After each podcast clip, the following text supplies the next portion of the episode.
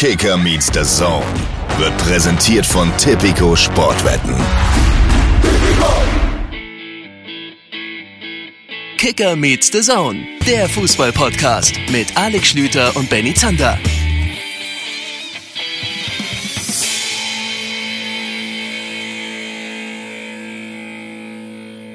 Ratata, ratata, ratata, Herzlich willkommen, liebe Freunde, zur weihnachtlichen Ausgabe von Kicker meets the Zone. Die WM ist vorbei, Weihnachten steht vor der Tür. Ein letztes Mal beschenken wir ja, euch weiß ich nicht. Vor allem uns selbst. Damit, dass wir nochmal über eine Stunde über Fußball reden. Mein Name ist Benny Zander. Ich freue mich, dass ihr mit dabei seid. Und der Weihnachtsengel, gibt's das in irgendeiner Tradition? Gibt's einen Weihnachtsengel? Ich weiß es nicht. Ist Alexander Schlüter. Hallo. Schönen guten Tag in die Runde. Ich habe direkt mehrere Fragen. Also Stichwort Weihnachtstradition. Du singst Jingle Bells tatsächlich mit einem Maschinengewehr Ratata oder was? Genau. Es ist Maschinen, Machine, so? Machine Gun Bells. Ja. ja. Ich kann damit direkt mal sagen, Weihnachten will ich nie mit deiner Familie zu verbringen. Also wenn hier am Weihnachtsbaum steht und alle ratata, ratata. Nein, nee, das wird natürlich viel raus. sanfter gesungen, ja. ist ja klar. Ja, bestimmt auch noch den, den guten alten Trommlerjungen Rappapampam ähm, als, als Liedgut. Da will ich gerne nicht dabei sein. Was hast du denn noch Aber für zum Fragen? Mache ich mit dir was anderes. Äh, ähm, ob du das WM-Finale geschaut hast? Und ob du Lust hast, mit mir darüber zu reden. Das ist äh, absolut so. Beides. Sonst wäre das auch eine schlechte Ausgangslage für diese Folge. Liebe Freunde, es ist jetzt Montagmorgen nach dem WM-Finale. Es ist 10 Uhr und 26. Man hört es meiner Stimme an, dass ich noch nicht so hundertprozentig lang wach bin und dass diese Stimme in doppelt und dreifacher Hinsicht ein bisschen malträtiert wurde. Weil gestern erstens auch in einem äh, normalerweise von Taktik geprägten Kanal relativ emotional kommentiert werden musste. Das hat dieses Spiel nun mal so hergegeben, weil dann auch danach auf der Aftershow-Party mit den vielen Kollegen von Magenta TV, bevor die sich in alle äh, Winde wieder in Deutschland zerstreuen, laut Musik gespielt wurde. Und wenn man sich da unterhalten wollte, ähm, dann musste man da ein bisschen gegen anbrüllen. Und demzufolge, das ist immer so doof auf Partys, ne, wenn die da mit der Musik anfangen, obwohl man sich zu, mal ja, cool unterhalten will. Ja, also nicht cool, einfach intellektuell. Ich möchte mich ja mit den Leuten auch nochmal intellektuell austauschen. Aber das war dann nicht möglich. Aber gut, das ist egal. Und es hat natürlich nichts damit zu tun, dass es da auch Glühwein gab, denn wie gesagt, ich hatte es dir versprochen, ich habe mich diszipliniert um 1 Uhr da verkrümelt, um heute hier für diese Podcast-Aufzeichnung bereit zu sein. Ich habe, muss ich dazu sagen, du hattest mir eine Aufgabe gestellt, die habe ich nicht erfüllt. Weil Nein. als ich dran gedacht habe, sagen wir mal so, waren die Leute, die dafür in Frage gekommen wären, nicht mehr in der Verfassung, dass ich denen nochmal mein Handy unter die Nase halte. Und damit meine ich einfach, dass sie extrem müde waren. Aber ich soll dich trotzdem ganz lieb von Patrick Ittrich, von Tabea Kemme, von Michael Ballack grüßen. Ähm, aber ihr könnt euch jetzt einfach vorstellen, dass sie diese Grüße gerade ähm, quasi selber gesagt haben. Na gut, nehme ich so hin, weil ich ja sowieso wenig von dir erwarte, bin ich jetzt auch nicht negativ überrascht.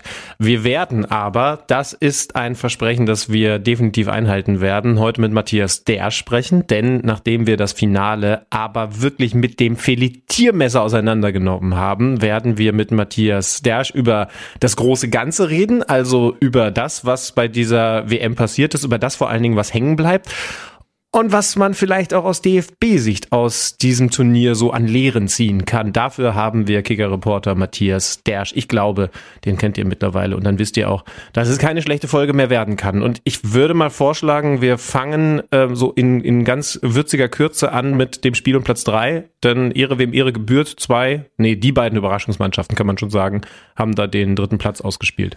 Ja, das habe ich ja auch gesehen, dieses Spiel. Das machen wir wirklich ein bisschen kürzer. 2 zu 1 gewinnt am Ende Kroatien gegen Marokko und die Dinge, die mir hängen bleiben werden von diesem Spiel sind die Freistoßvariante zum frühen 1 zu 0 für die äh, Kroaten. Eine sensationelle Freistoßvariante, die am Ende Joschko Guardiol auch noch mit einem Bilderbuch-Kopfball nach Kopfball-Querpass von Perisic, perfektem Timing. Lovro Meyer und äh, Luka Modric stehen gemeinsam am Ball. Da möchte ich auch an dieser Stelle nochmal die Geschichte erzählen, dass Lovro Meyer vor 14 Jahren Einlaufkind an der Hand von Luka Modric gewesen ist beim Derby in Kroatien zwischen Dinamo Zagreb und Hajduk Split. Und jetzt standen sie dort beide im Spiel um Platz 3 dieser Weltmeisterschaft am Ball, um den Freistoß auszuführen. Ich dachte, macht der Großmeister. Der Großmeister geht drüber. Meier spielt den Ball. Es gibt einen Block an der 16er Grenze für Ivan Perisic, der deswegen frei per Kopf in die Mitte köpfen kann und dort kommt Guardiol eingelaufen und dann ja, im Endeffekt eher eingesprungen und nickt das Ding ein. Eine überragende Freistoßvariante. Und Kroatien geht mit 1 zu 0 in Führung.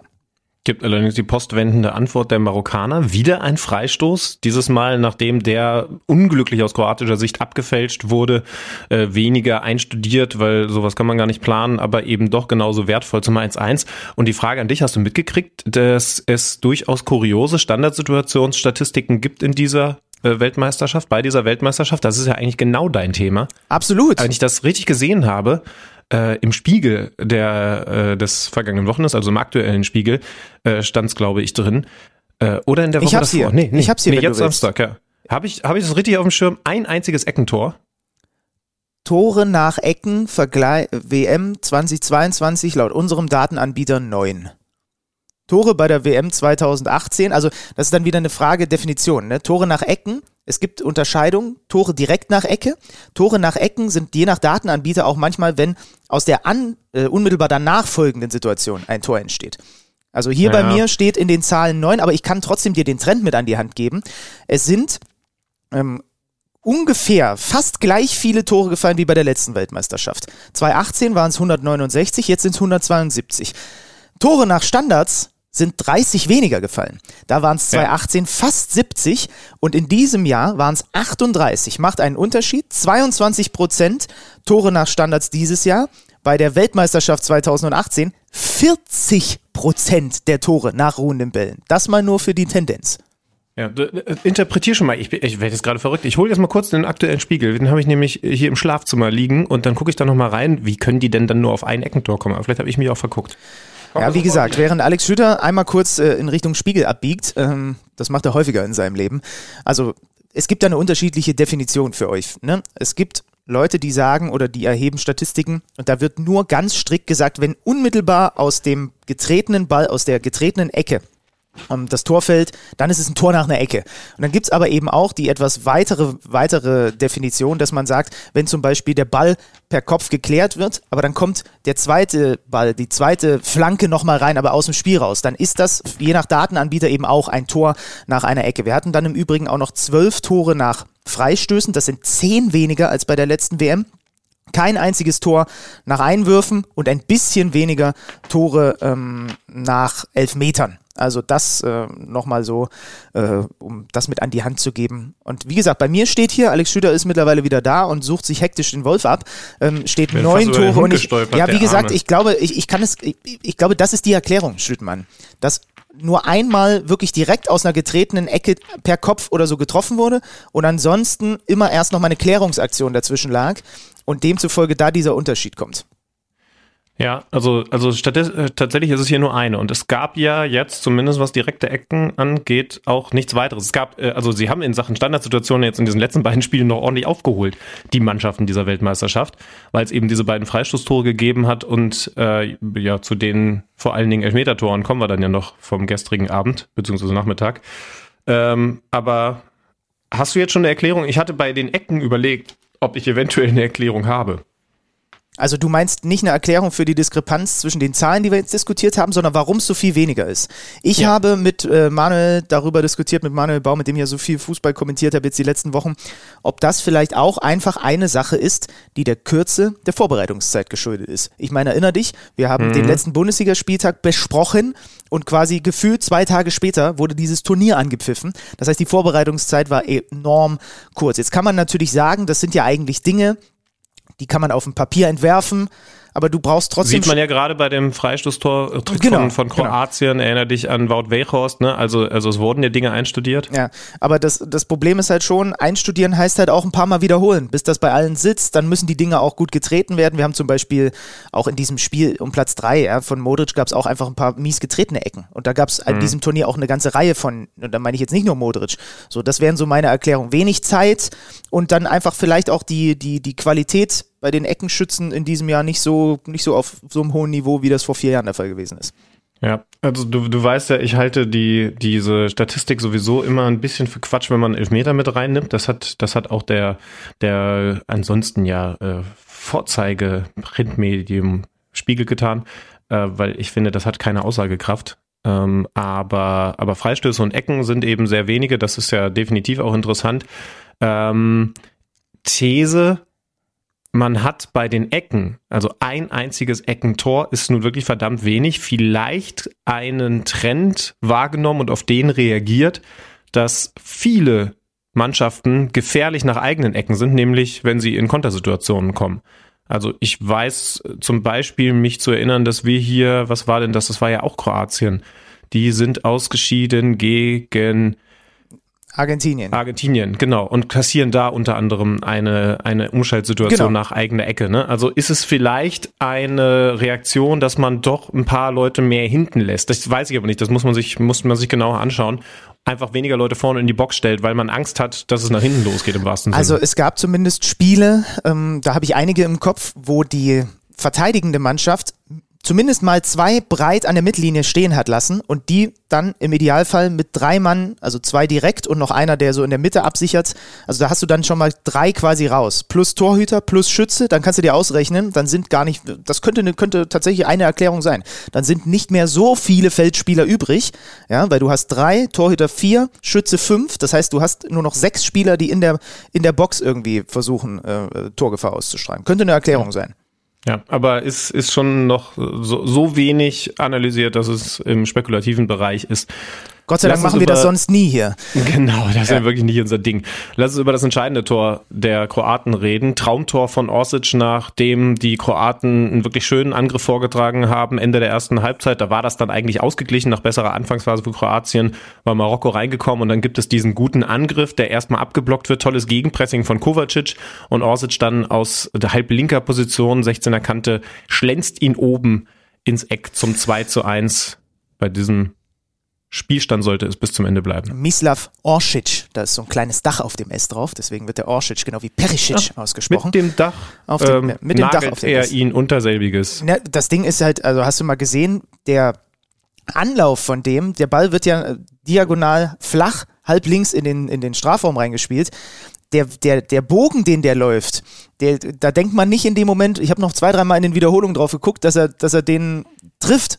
So, aber der winkelt den Fuß so krass aus, dass die eigentliche Körperhaltung und wie er eigentlich zum Ball steht und anläuft vollkommen wurscht ist. Weil der macht das alles nur aus dem Fußgelenk raus. Dann können wir noch drüber reden, ja, vielleicht kann Bono, der ist zumindest auch dran, vielleicht kann er ihn sogar noch parieren. Will ich aber gar nicht bei dem Tor, weil es einfach eines der schönsten Tore äh, dieses, dieses Turniers gewesen ist. Der Auswinkler, der Orsic, macht das 2-1 und Kroatien beendet dieses Turnier als Dritter und Marokko geht trotzdem erhobenen Hauptes, ein bisschen viel Theatralik in Richtung des Schiedsrichters vielleicht auf Platz 4 raus aus diesem Turnier. Werden wir natürlich nachher auch noch mal so ein bisschen drüber sprechen, wenn wir ein kleines Fazit zu dieser Weltmeisterschaft ziehen. Ja, und dann kommen wir zum Spiel des Turniers. Also, dass es das Wichtigste sein würde, weil es um den Titel geht, das war schon klar. Dass es am Ende auch das Spiel des Turniers sein sollte in Sachen Dramatik, in Sachen Intensität. Das ist das, was dieses Turnier dann wahrscheinlich zu einem besonderen machen wird, auch wenn man das in vielen, vielen Jahren mal, mal retrospektiv betrachtet. Argentinien gegen Frankreich. Wir hatten schon festgehalten, zwei Mannschaften, die verdient im Finale standen, zwei Mannschaften, die vor allen Dingen die athletischsten gewesen sind in, in diesem Turnier. Das sollte sich definitiv auch im Finale zeigen und fortsetzen, das dann ja, wisst ihr eh, alles bis in die Verlängerung gehen sollte. Nur falls ich das nachher vergessen sollte, ich fand schon noch beeindruckend, wie es auch in der Verlängerung noch ein enormes Tempo gegeben hat und selten mal, mal so Luft aus, aus bestimmten Mannschaftsteilen raus war. Das Mittelfeld ist bei beiden einfach so laufstark, obwohl das bei Frankfurt, äh, Frankreich am Ende komplett äh, durcheinander gewürfelt und fast, ja, äh, fast ausge, komplett ausgewechselt gewesen ist. Aber, aber es gab super wenige Verschleppungsmomente. Das, das fand ich schon, das fand ich schon beeindruckend, weil da eben physisch enorm fitte Spieler sind. Oh, das ist übrigens noch eine These, die ich, die ich mal Dershi mit nachher mitgebe. Ja, schreibe ich mir direkt, dir direkt mal. Aber, ja, aber dann äh, schau du doch mal auf die Aufstellungen. Ja, die Aufstellungen sind äh, relativ einfach zu äh, erzählen. Bei den Franzosen sind die beiden Mann wieder reingeruckt, die im äh, Halbfinale jeweils angeschlagen, weil kränkelnd nicht dabei waren, nämlich Upamecano hinten für Kunate und Rabiot im zentralen Mittelfeld für Fofana. Ansonsten alles gleich. Also es gab auch so ein bisschen die Debatte, weil im Training der Didier Deschamps wohl ähm, seine erste Elf ohne Giroud gebaut hatte. Da hatte er Mbappé vorne zentral drin und Thuram über links. Sagen wir mal so, das sollte in diesem Spiel auch noch eine Rolle spielen. Aber erstmal hat er mit Giroud begonnen und mit Dembélé und ähm, mit Griezmann natürlich und äh, das also zu den Franzosen und bei den Argentiniern ist Tajafico hinten links drin geblieben, obwohl Acuna nach seiner Gelbsperre wieder spielberechtigt gewesen wäre. Und es kommt Angel Di Maria rein für Paredes. Ein zentraler Mittelfeldspieler geht raus und ein offensiver Außen kommt rein. Und dann ist ja, kriegt man ja erstmal von der FIFA so eine Aufstellung angeliefert und die haben es in einem mehr oder weniger 4-4-2 aufgebaut. Ähm, aber wir haben dann sofort schon gedacht, na nee, das wird eher dann wieder so ein bisschen so sein, wie Argentinien in der Gruppenphase gespielt hat. Da haben sie nämlich fast nur 4-3-3 gespielt. Und ähm, dann war nur die Frage, wer geht denn auf welchen Flügel? Wir hatten es eigentlich uns so überlegt, Angel Di Maria offensiv rechts, Messi zentral und einfach überall unterwegs und Alvarez vielleicht über links. Am Ende war es aber so, dass Di Maria wirklich einen klassischen Linksaußen gegeben hat ähm, und Al gut, Messi ist eh immer unterwegs, wo er will, aber hat sich eigentlich mehr so über rechts bewegt, über diesen halbrechten Raum. Und äh, Alvarez äh, auf dem Papier erstmal wirklich ein Stürmer, der aber eben auch, da werden wir zum Beispiel beim zweiten Tor noch drüber sprechen, auch natürlich nicht nur da vorne abparkt. Im Zentrum und dahinter eben das Ding, was ihn zumindest die ersten 80 Minuten fast das Spiel schon in der regulären Spielzeit gewonnen hätte, nämlich ein Dreier-Mittelfeld mit einem unfassbaren Alexis McAllister, mit Enzo Fernandes und mit Rodrigo de Paul. Ist natürlich ein Vorteil, wenn du so viele flexible, aber vom Grundgedanken her zentrale Mittelfeldspieler im Halbfinale reingestellt hast. Im Grunde ja vier, so dass es überhaupt gar kein Problem gewesen ist, Paredes rauszunehmen, weil dadurch eben klar war, du hast McAllister in zentralerer Position, der kam nicht mehr so über den linken Flügel, denn den hat ja dann nun die Maria in noch etwas anderer Funktionsweise beackert. Das heißt also, die Aufstellung hat überhaupt gar nichts durcheinander gebracht in dem eigentlich eingespielten System, weil das wäre ja die Gefahr gewesen. Ne? Also ich war schon sehr überrascht, hätte, hätte Geld drauf gesetzt, dass sie mit diesem brutal starken Mittelfeld auch wieder auflaufen, dass das ein genialer Schachzug gewesen ist von Lionel Scaloni. Das, das äh, habt ihr schon mitbekommen, werden wir gleich noch ein bisschen genauer analysieren. Aber ich finde, das war die Überraschung des Turniers. Also wenn wir im Halbfinale der Franzosen zum Beispiel gesagt haben, interessant, dass Deschamps Giroud diese Sonderrolle gibt gegen den Ball auf den, auf den Sechser stellt, auf Amrabat damals. Ähm, dann ist das hier nochmal eine ganz andere Nummer gewesen, taktischer Größe, weil erstens, das war jetzt das Finale und das war nicht als, als eigentlich favorisierte Mannschaft, also klar favorisierte Mannschaft, sondern, sondern das ist ein Boss-Move gewesen, offensiver zu werden und den Gegner damit tatsächlich zu überrumpeln. Ich will noch gerne einmal, weil ich es total spannend fand, als ich es mir selber nochmal angeschaut habe vorhin, zurückblicken, wie sich eigentlich die Startaufstellungen bei beiden Mannschaften, die am Ende ja eben auch die beiden besten im Turnier gewesen sind, verändert haben. Vielleicht erinnerst du dich noch, weil du, weil du ja sehr, sehr viel auch taktisch begleitet hast bei diesen Spielen. Startaufstellung Argentinien, Saudi-Arabien, das war auch schon ein 4-4-2 oder eben 4-3-3, weil du hast recht, da war die Maria schon mit dabei. Damals aber hat Argentinien noch mit Lautaro Martinez vorne drin gespielt. Da war ein Alvarez noch gar nicht in der Startaufstellung. Der kam danach erst rein. Papo Gomez, ich weiß gar nicht, ob der sich verletzt hat. Eigentlich ja mein Lieblingsspieler bei den Argentiniern. Ja, war der, zumindest angeschlagen, ja. Ja, der, der ist im Laufe der Gruppenphase rausrotiert. Und ein, ein Enzo Fernandes zum Beispiel kam in dieser Partie, das ein paar werden sich erinnern, dass ja die Argentinier, das Spiel, das die Argentinier verloren haben, erst von der Bank für Paredes. Ne? Also das war noch mal was komplett anderes. Bei den Franzosen sehr, sehr viel klarer, mit mal kleineren Variationen im Laufe des Turniers. Aber der einzige, der wirklich klar rausrotiert ist, ist der Rechtsverteidiger Pavard, der ja auch ordentlich Kritik bekommen hat von Didier Deschamps. Und äh, am Ende gab es dafür das kann man jetzt, äh, um dann auch in die erste Halbzeit reinzuschauen, natürlich nochmal hinterfragen. Einen Kunde auf Rechtsverteidiger, der aber mit Di Maria überfordert gewesen ist. Ja, wobei auch Andre Di Maria einfach mal in den Finalmodus geschaltet hat in diesem Spiel. Also es gab, erinnerst du dich zurück, ist ja noch gar nicht so lange her, Lionel Messi viele Jahre beim FC Barcelona. Was war eines der Lieblingsmittel, was sie bei Barca benutzt haben? Lionel Messi und der diagonale Ball auf den linken Flügel. Wer war da meistens der Empfänger? Jordi Alba. Ja. Wer war in diesem Spiel der Empfänger? Angel Di Maria. Und die sind, also allein in den ersten, ich habe nicht mitgezählt, ich hätte mal Strichliste führen müssen, in den ersten 25, 30 Minuten, wie oft Messi, nicht nur, auch die anderen, wie es immer wieder die diagonale Verlagerung auf Di Maria gab.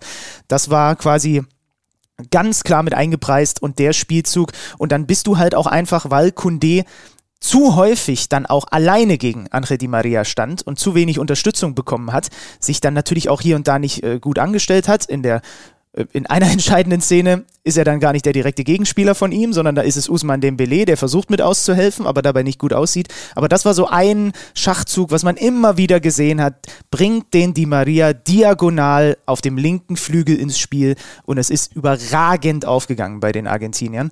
Und ähm, ich meine, da können wir ja vielleicht gleich mal ins 1, 1 zu 0 reinschlüpfen. Ne? Angel Di Maria ist an der Grundlinie wieder mal freigespielt. Das war, glaube ich, Alvarez dann, der ihn da freispielt, rüberlegt. Und dann geht er an der Grundlinie in ein 1 gegen 1 gegen Dembele, der zu spät dran ist. Im Basketball würde man sagen beim Closeout, also da hinzukommen zum Mann, der den Ball hat und den zu attackieren. Und macht dann auch einfach da hat man dann schon gesehen, bei allem, was er den Franzosen in diesem Turnier defensiv auch gegeben hat, gegen den Ball gegeben hat, er ist halt kein Mann, der sich vor allem über Defensivzweikämpfe definiert, weil wie er sich da erstmal an der Grundlinie schlagen lässt, Schüdenmann, und wie er dann halt auch noch so die Maria hinterherläuft, dass der am Ende zu Fall kommt, weil es da einen Kontakt am Fuß gibt und der reicht halt, äh, damit, es, äh, damit die Entscheidung Strafstoß vom sehr guten polnischen Schiedsrichter richtig ist. Ja, da sieht äh, Usman Dembele überhaupt nicht gut aus und da spielt Angel Di Maria all seine Finalerfahrung aus, ne? weil der stand halt schon. Das ist, glaube ich, auch ein Faktor, warum du den von Beginn an bringst. Ne? Der saß gegen Kroatien 90 Minuten auf der Bank, aber der saß halt in, oder der hat halt in diversen Endspielen schon auf dem Feld gestanden und weiß halt, was es da braucht und was er da in dem ja. Moment macht, ist einfach stark. Wobei natürlich interessant ist, dass der 2014, als Deutschland gegen Argentinien im Finale gewonnen hat, noch verletzt gewesen ist. Ja. Also bei dem Finale ist er nicht dabei gewesen. Vielleicht hat er auch deswegen umso mehr gebrannt, aber auch da sind wir wieder im spekulativen Bereich. Wenn wir genauer hinschauen, können wir mehr ins Detail gehen, denn warum steht denn eigentlich Dembele, der ja offensiv genau für solche Momente sorgen soll, wie da defensiv mit ihm geschehen ist, nämlich durch das tolle Dribbling von Di Maria. Warum steht er da alleine auf dem Flügel? Hast du die Szene nochmal vor Augen? Ich, ich sehe sie, ja. Ich glaube, der entscheidende Mann ist McAllister, der also wenn ich das rauszieht, richtig, ne? Wenn ich ja. das richtig erkenne, der, zieht ihn quasi rein, ne? Der, also der, rein, ja, ja, ja, ja. Also aus seiner also, Position raus quasi. Genau, denn, denn Condé geht mit in die zentrale Position, weil McAllister so einen Lauf in die, in die Spitze macht. Das äh, sollte er noch des Öfteren tun. Messi ist schon da, Alvarez ist schon da und, und dann hat er offensichtlich instinktiv das Gefühl, ich muss da jetzt auffüllen, ich muss den beiden Innenverteidigern helfen. Und dann nutzen sie das über die Station Alvarez perfekt aus, um den da wieder rauszustechen. Und dadurch gibt es die 1 gegen 1 Situation, die Maria Dembele. Da ist in dem Moment ja jetzt auch noch nicht so viel passiert, aber unterm Strich ist das da eben kein Rechtsverteidiger, der gegen den dribbelstarken Di Maria spielt, sondern Dembele, der vielleicht schwächste 1 gegen 1, defensive 1 gegen 1 Spieler, weil er eben einfach auch überhaupt gar keine Cleverness hat und das sollte er da ja im negativsten Sinne an den Tag legen. Das heißt also, Kunde lässt sich vielleicht schon auch ein bisschen unnötig reinziehen, aus seiner Position rausziehen. Und dann nimmt das Unheil seinen Lauf und das ist halt vor allem blöd für dich als Frankreich wenn dann äh, auf der Gegenseite Lionel Messi vom Punkt antritt, weil er halt einfach so abgezockt ist, dass er auch Hugo Loris dann da ähm, verlädt und damit, ich glaube, der erste Spieler ist, habe ich vorhin noch gelesen, der in Gruppenphase und jedem einzelnen K.O.-Spiel getroffen hat. Also das sagt auch nochmal was aus darüber, was der eigentlich für ein Turnier gespielt hat. Wir müssen nicht drüber reden, dass nach diesen 23 Minuten, als Messi dann den Ball ins Tor schießt vom Elfmeterpunkt aus, dass das absolut verdient gewesen ist, dass Argentinien in Führung geht. Denn du hast es in den ersten Minuten schon gespürt. Natürlich ist das eine, ne, wir haben darüber gesprochen, dieser Schachzug mit äh, Di Maria, aber du musst natürlich auch ein Grundgerüst erstmal mit Leben füllen. Und wie die Argentinier, wie dieses Dreier-Mittelfeld vor allem, aber nicht nur, wie die die Franzosen aufgefressen haben von der ersten Minute, wie Frankreich in den ersten zwei, drei, vier Minuten schon diverse Wackler im eigenen Spiel hatte, Fehlpässe spielt, unsaubere Ballannahmen hat, du die Nervosität greifen kannst im, im Grunde genommen. Da hast du gesehen, eine Mannschaft ist gerade die Franzosen, die sind gerade einfach mit der Konstellation aus unglaublich griffiger, giftiger, perfekt eingestellter Gegner und der Bedeutung dieses Spiels damit sind die gerade hart ausgedrückt einfach überfordert. Und das hat sich dann äh, am Ende in diesem, in diesem 1 zu 0 auch niedergeschlagen, das vollkommen verdient ist. Also ja, der macht ihn vom, vom Elfmeterpunkt rein, aber es ist vollkommen verdient, weil Argentinien das viel bessere Team gewesen ist in diesem Finale. Ja, man hatte das Gefühl, dass beide Mannschaften grundsätzlich schon wussten, was da auf sie zukommt und diese eine Veränderung aber beim Gegner Verunsicherung herbeigeführt hat. Und das war, die Maria auf Außen zu stellen. Frankreich kam überhaupt nicht in Unschaltsituationen und Gar sie nicht. haben ihr Spiel wieder genau darauf ausgelegt. Sie haben wieder, das ist durchaus interessant und sollte auch im Laufe der ersten Halbzeit noch total interessant werden, denn das wurde eins der großen Themen. Olivier Giroud mit sehr viel Fokus auf den gegnerischen Sechser, in dem Fall also Enzo Fernandes gestellt. Gegen Ja. den Ball wieder kein Angriffspressing, sondern Giroud hat immer die Orientierung auf Enzo Fernandes und nicht auf die Innenverteidiger, die er relativ freigelassen hat. Wenn dann Messi, wenn er zufällig mal vorbeispaziert, hat er mal Druck auf Varane und Upamecano gemacht, aber ansonsten war Fokus Giroud auf Enzo Fernandes. Und was dann passiert ist, ist für mich das größte Kuriosum, das mysteriöseste in dieser ersten Halbzeit. Denn nach dem 0 zu 1 hat Giroud das nicht mehr gemacht. Nach dem 0 zu 1 und, und knote dir diesen Satz einfach mal ins T-Shirt. Nach dem 0 zu 1, unmittelbar danach, fängt Giroud an, und ich sage das jetzt erstmal nur ganz neutral, Angriffspressing zu spielen. Nicht immer, aber in deutlich mehr Momenten. Und er läuft die beiden Verteidiger an. Je nachdem, wie das gerade passt, hat sie dann so ein bisschen müllermäßig versucht, voneinander abzuschneiden. Aber auf jeden Fall gibt es diese taktische Veränderung. Das fruchtet erstmal überhaupt nicht. Im Gegenteil. Mit etwas mehr Platz macht Argentinien ein wunderbares zweites Tor. Lass mich da mal ganz kurz nochmal reingehen. Warum fruchtet es nicht? Weil erstens dieses Pressing nicht komplett von Frankreich gespielt wird, sondern in dieser Phase immer nur von einzelnen Spielern.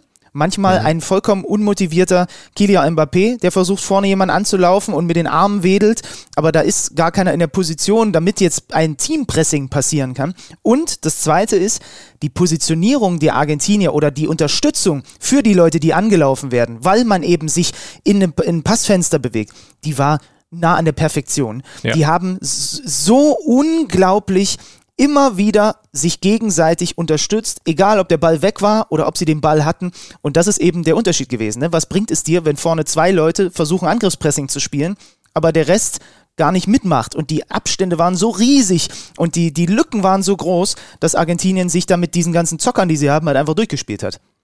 Auch den Teil kannst du dir nochmal in dein eigenes T-Shirt knoten, denn ich komme da gleich nochmal drauf zurück.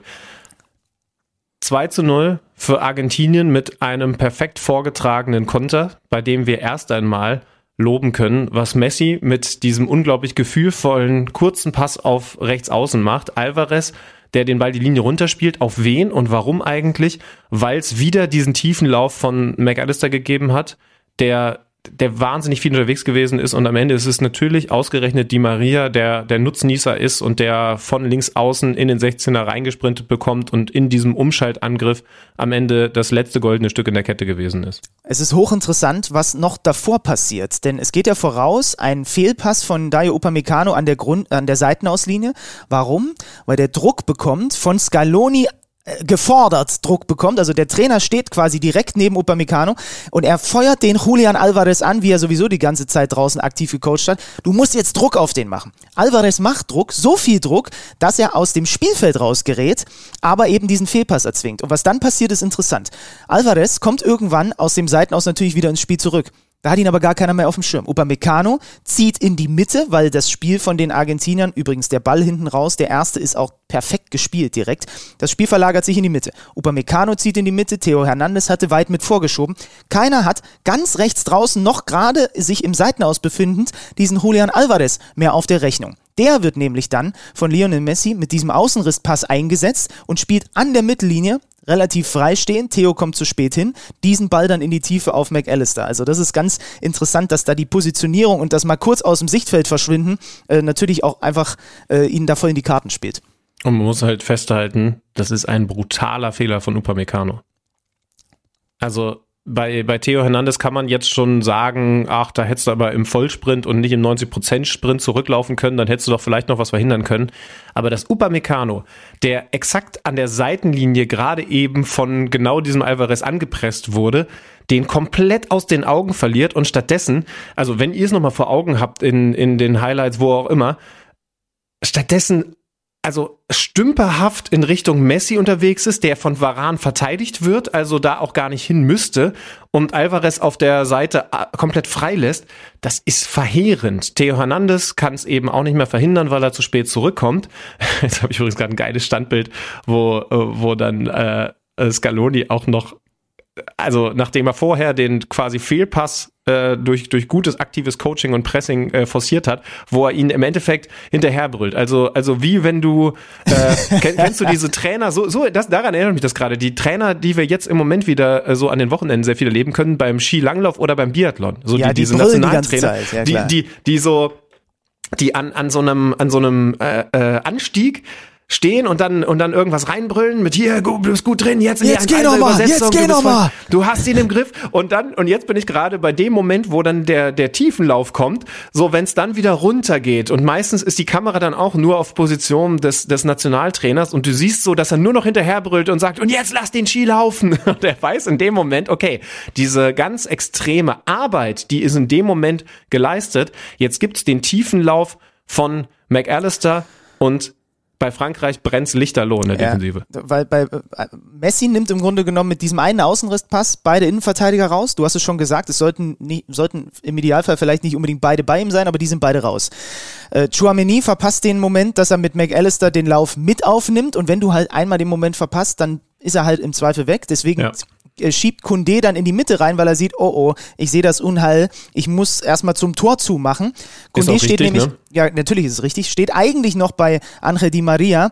Und dann versucht Chouameni zumindest drüben noch zu äh, Di Maria zu kommen, ist aber auch zu spät dran. Und jetzt lass uns, weil wir die Fehlerkette bei den Franzosen diskutiert haben, lass uns auch noch mal kurz über den Abschluss reden, denn das ist hochinteressant, wie Angel Di Maria, ich weiß nicht, ob das wirklich 100% so geplant ist, aber der macht im Grunde genommen, wie, wie, wie, wie nennen wir denn diesen Abschluss? Also das ist ein, ein Querpass, der noch ein, Es zwei ist, Mal... der, es ist der Mesut Özil Drop. Genau, genau, der Mesodrop, genau. Weil dieser Querpass holpert halt ein, zwei Mal auf, ist dann auf der Grasnarbe bei ihm drüben angekommen und dann droppt er von oben mit der Innenseite auf den Ball, sodass der ganz leicht nach oben geht und halt über den, ist es der Fuß von Loris? Also auf jeden Fall am Torhüter halt vorbei. Wenn der den flach versucht abzulegen, hätte Loris den, glaube ich, gehalten. Hey, haben wir lange nicht gemacht, aber Quizaufgabe für euch zu Hause. Diesen Mesut Özil Drop nochmal zur Erklärung. Er drückt den Ball quasi von oben Auf den Rasen. auf den, auf den Rasen, so dass der, Physik ist offensichtlich so, nach oben springt. Für den Torhüter natürlich, also für, also für das menschliche Gehirn einfach nicht reagierbar. Denn natürlich hat jeder Keeper erst einmal, wenn die Schusshaltung so ist, den Instinkt, okay, der wird jetzt flach kommen und entsprechend flach macht sich ja Loris. Aber dass er so sehr von oben drauf drückt, dass er dann schon wieder hochspringt, das ist für einen Keeper nicht reagierbar. Es gab in diesem Turnier schon einen solchen Abschluss. Ich glaube, du kommst nicht drauf, ich werde es jetzt nicht verraten. Hashtag KMD Podcast. Das war das zweite Tor, das auf diese Art und Weise erzielt wurde. Die Maria war der erste. Wer den zweiten kennt, bekommt original Autogrammkarten von Johannes B. Kerner. Das kann ich leider nicht versprechen, muss ich ehrlich sein. Äh, Argentinien führt zur Pause, verdient 2-0. Ähm, Deschamps wechselt schon noch kurz vor der Halbzeitpause Giroud und Dembele aus, bringt Kolomuani und Tyram, also geballte Bundesliga-Power und stellt Mbappé, der bis dahin auch einfach wirklich, man hat ja so ein bisschen diskutiert, ich habe auch so ein bisschen im Ausland versucht, bei verschiedensten äh, Übertragungen mal mit reinzuhören, was die vor diesem Finale so sagen. Man hat ja diskutiert, naja komm, er wird ja zumindest im WM-Finale verteidigen. Mitverteidigen. War nicht. Nein, das, also, also, Also dafür haben wir jetzt auch genug große Spiele von Messi gesehen. Das ist natürlich völliger Quatsch. Also der, der hat das noch nie in einem großen Spiel gemacht. Nein, Mbappé, Mbappé. Ach, ach so, Messi, sorry. Ach so, Ja, so. M ja. Mbappé, Messi hat übrigens ne? auch nicht viel verteidigt. Das, ja. das, war, das war doch das große Thema. Ich habe zum Beispiel bei den Kollegen von ESPN reingehört, wo sie darüber geschimpft haben und diskutiert haben, wie kann das sein, dass ein Spieler einfach den Freifahrtschein bekommt, äh, überhaupt nicht zu verteidigen und dann alles über seine Seite geht. Er hat ein paar Mal zumindest mal den Raum besetzt, aber das war halt alles. Und das sagt schon, finde ich, auch eine Menge über Kylian Mbappé aus. Wir werden gleich noch viel aber, über ihn reden. aber wie gesagt, ne, Messi hat es auch genauso gemacht. Ja, ja. Das sind zufälligerweise die beiden besten Spieler Aber des das Turniers. ist doch irre, ey, ist doch irre. Es ist ein WM-Finale und du denkst dir trotzdem, nee, Also, ich meine, ja, ist egal. Also auf jeden Fall Pause, Nee, pa stopp, zur Pause stopp, noch stopp, diese stopp. beiden Wechsel. Genau, darüber müssen wir natürlich reden, weil Vor das hat's vor ja in, das hat's ja in der Geschichte von Weltmeisterschaften nie gegeben, dass ein Trainer vier Minuten vor der Halbzeitpause zwei Wechsel vornimmt. Weil er aber Der- das gleiche Gefühl hatte wie wir, glaube ich, alle. Das war bis dahin ein Klassenunterschied. Ja, und warum nimmst du dann die beiden raus? Also Dembele ist, glaube ich, noch relativ leicht erklärbar. Aber Ja. wieso wechselt er Olivier Giroud aus? Und jetzt schau auf dein T-Shirt. Ich habe nur diese Erklärung. Ich habe nur diese Erklärung. Denn du liegst T-Shirt 0 zu ist- 2 hinten und äh, du solltest da Knoten drin haben. Du liegst 0 Ach zu so. 2 hinten.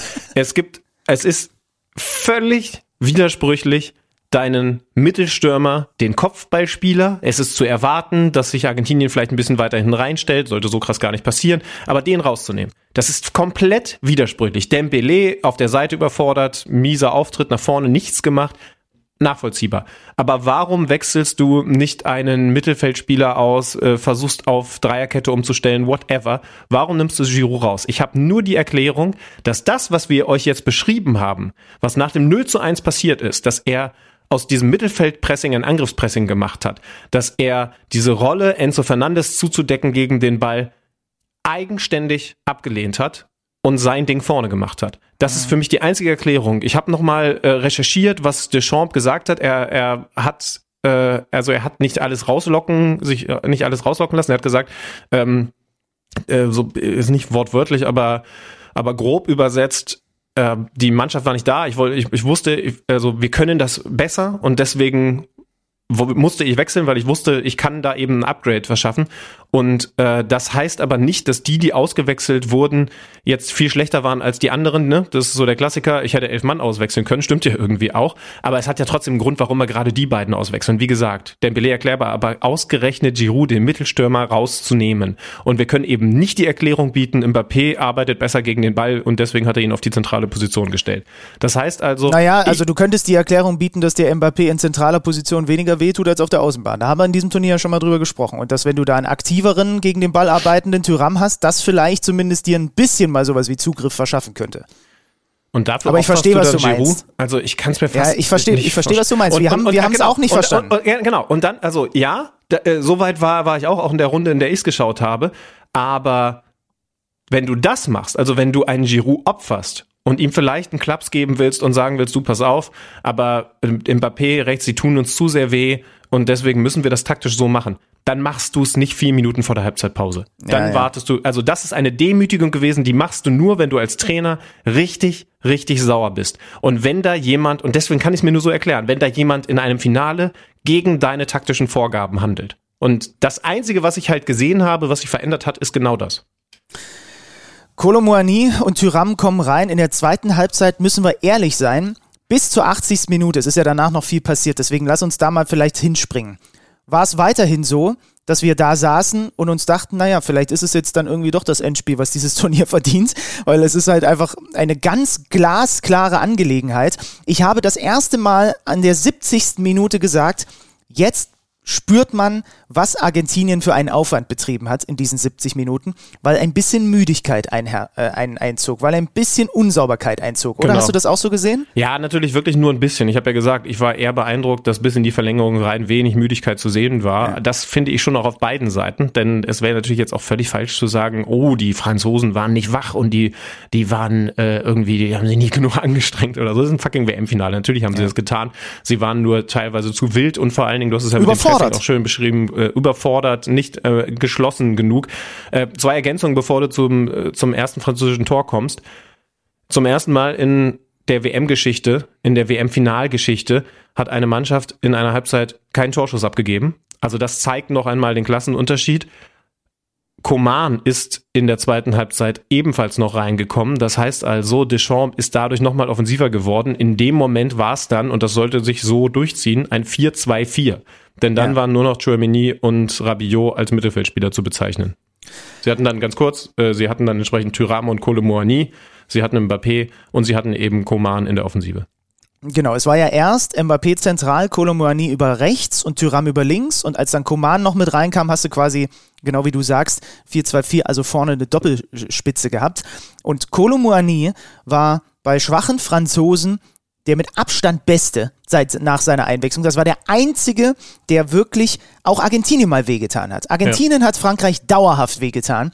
Und Kolomoani war der Einzige, der manchmal ihnen die Medizin äh, zurückgegeben hat. Und in der 79. Minute, nach einem langen Ball, äh, gegen Otamendi, der das Ding eigentlich gefühlt schon fast geklärt hat nach diesem langen Ball. Er hat die bessere Position, aber er ist natürlich deutlich langsamer und er macht einen so einen Zwischenschritt, der Kolomoani erlaubt, da reinzugehen und den Fuß an den Ball zu bekommen, an Otamendi vorbeizugehen, links in den 16er reinzugehen dann von Otamendi gefault wird. Und zwar, ich glaube, es war linkes Bein, Otamendi an Oberschenkel, Kolomoani und oben noch ein bisschen gehalten. Also auf jeden Fall genug für einen Strafstoß. Und plötzlich gibt es in der 79. Minute Elfmeter oder Strafstoß für äh, die Franzosen, den Kylian Mbappé verwandelt. Und interessant ist, auf einmal konnte man erkennen, was von Anfang an der Matchplan gewesen ist von Frankreich.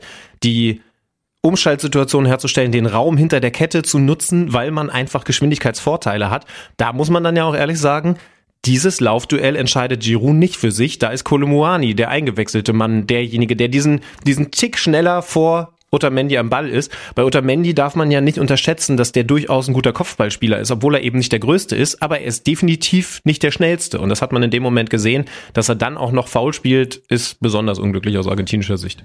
Mbappé war bis dahin unsichtbar. 80 Minuten maximal anwesend. Dann macht er das 1 zu 2 und dann springen wir in die 82. Spielminute. Ähm, nachdem Lionel Messi gegen Kingsley Coman den Ball verliert, äh, löst es Frankreich über einen diagonal hohen Ball von Rabiot auf die linke Seite. Kopfballablage von Mbappé auf Tyram, der direkt wieder als Chipball den Doppelpass zurück auf Mbappé. Und der ist ganz leicht drin im 16er, 14 Meter Torentfernung vielleicht, halblinke Position und denkt sich, ey, es ist WM-Finale, ich brauche noch mal so einen richtigen WM-Moment, weil das 1-2 war ja nur ein Elfmeter. Und deswegen nehme ich den direkt ab und knallt das Ding ins lange Eck zum 2 zu 2 und innerhalb von 120 Sekunden steht dieses Fußballspiel Kopf. Und es hat sich mit keinster Silbe vorher angedeutet, dass das so sein würde, aber plötzlich steht es 2 zu 2 und wir fangen wieder bei Null an. Unerklärlich, wie die Argentinier auf einmal defensiv was angeboten haben. Molinar als Rechtsverteidiger geht, nachdem Mbappé den Ball auf Tyram spielt, durch. Ich, ich kann es nicht erklären, also wie, er da die Position verlassen kann und vor allen Dingen eben Mbappé diese Tiefe gibt, dass dann Thuram auch sehr elegant auf, auf Mbappé zurückspielt und der das noch eleganter abschließt. Das ist klar, aber total ungewöhnlicher Fehler von Molinar in der eigentlich so starken argentinischen Defensive. So, und dann geht's in die Verlängerung. Wir müssen ein bisschen gucken, weil so viel los war. Lass uns gleich in die zweite Hälfte der Verlängerung springen, würde ich sagen. 109. Minute. Ein langer Ball nach vorne. Die Argentinier bis dahin fand ich in dieser Verlängerung äh, hatten sich wieder gefangen, ne? Waren waren gut, oder? In dieser Verlängerung, wie hast ja. du sie gesehen? Ja, ja, genau so. Ja, und dann äh, kombinieren sie sich wunderbar da einmal durch. Ich dachte, es war sicher abseits ein Steckpass aus dem Zentrum rechts auf den, ich glaube, ist, ist es der eingewechselte Lautaro Martinez? Ich glaube schon.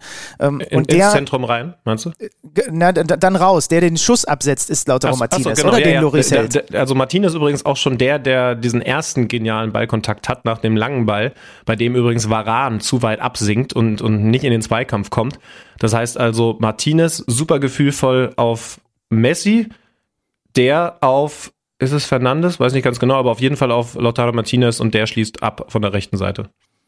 Genau. Und dann hält Loris und dann ist Lionel Messi da und macht ausgerechnet mit seinem rechten Fuß das vermeintliche WM-Tor. Wenn der Ball war hinter der Linie, man hat dann schön gesehen, die Uhr, wo dann einfach nur grün aufleuchtet, Goal, so, und nach 109 Minuten führt Argentinien wieder und äh, alle denken, okay, dann ist die Geschichte ja doch geschrieben. Aber sie ist eben noch nicht geschrieben, weil es nochmal eine Ecke gibt für die Franzosen in der 116. Die wird erstmal verlängert, die Ecke von der rechten Seite kommt äh, links an die Strafraumgrenze, so in die Nähe der, der linken Strafraumecke. Da kommt Kylian Mbappé freistehend im Rückraum an den Ball legt ihn sich einmal hin, schlänzt ihn mit seinem rechten Fuß in Richtung langes Eck und dann kommt Montiel, mittlerweile eingewechselt, angeflogen und hat den Arm draußen, wird angeschossen an diesem Arm und es gibt tatsächlich nochmal einen Strafstoß wegen Handspiel, den Mbappé auch verwandelt und es steht 3 zu 3 und damit gibt es das Elfmeterschießen. Also auch in der Verlängerung dann nochmal Drama pur in dieser zweiten Halbzeit. Ähm, hast du irgendwas zu dieser Handgeschichte? Es war eigentlich alles, glaube ich, relativ klar, oder? Müssen wir nicht groß diskutieren. Nee, mir ist selber gerade aufgefallen, da haben wir ja nochmal eine gefährliche Ecke gehabt in diesem Turnier und eigentlich fände ich es gut, wenn man eine Plus-1-Statistik dafür hätte, denn also dass das dann ein Elfmetertor gewesen ist, okay, aber was soll ich jetzt damit anfangen? Dass es aber aus einer Ecke resultiert, die dann in einem Strafstoß endet. Das ist ja eigentlich ganz interessant. Das heißt also, da kann man schon mindestens mal ein Sternchen, zwei machen, denn das war unmittelbar nach der Ecke, die da auch ein bisschen unglücklich verteidigt ist und das Handspiel ist, ist äh, überhaupt nicht zu diskutieren. Interessant, Mbappé schließt in dieselbe Ecke ab wie zuvor und er sollte ja auch noch einen dritten Strafstoß und der, bekommen. Und, und bei dem ersten war Martinez ja mit den Fingerspitzen mhm. dran. Ne? Also er traut sich trotzdem wieder nach links zu schießen. Ja, wir müssen nur über eine Szene noch reden, bevor wir dann ins Elfmeterschießen kommen. Es gibt noch eine Weltparade, weil Kolo Muani war es, ne? Ja, ja Kolo ja. Muani nochmal komplett frei vor Martinez auftaucht. Und der hat für mich in dem Moment, ja, kann, kann man ja gar nicht anders sagen, nochmal die Parade des Turniers auf dem Fuß. Denn genau der Linke schnellt raus und das ist kein so schlechter Abschluss von Kolomuani, der da nochmal hinter die Kette kommt, Ball, Ball springt durch. Also viel schöner kannst du den eigentlich in der Schlussphase der Verlängerung nicht auf dem rechten Fuß haben. Leicht holpernd, zentral, leicht recht versetzte Position er trifft den gut, er platziert den auch nicht schlecht, aber Martinez lässt diesen linken Fuß rausschnellen und sichert Argentinien so das Elfmeterschießen. Und da setzen sie sich durch. Erste Frage habe ich auch äh, äh, mit Manuel diskutiert. Lassen Sie Ihre besten Schützen beginnen. Wir erinnern uns, Brasilien gegen Kroatien. Neymar wäre der fünfte gewesen, den Titsch äh, nominiert hat, war, kam aber gar nicht mehr dran, weil da war das Elfmeterschießen schon durch. Es beginnen beide.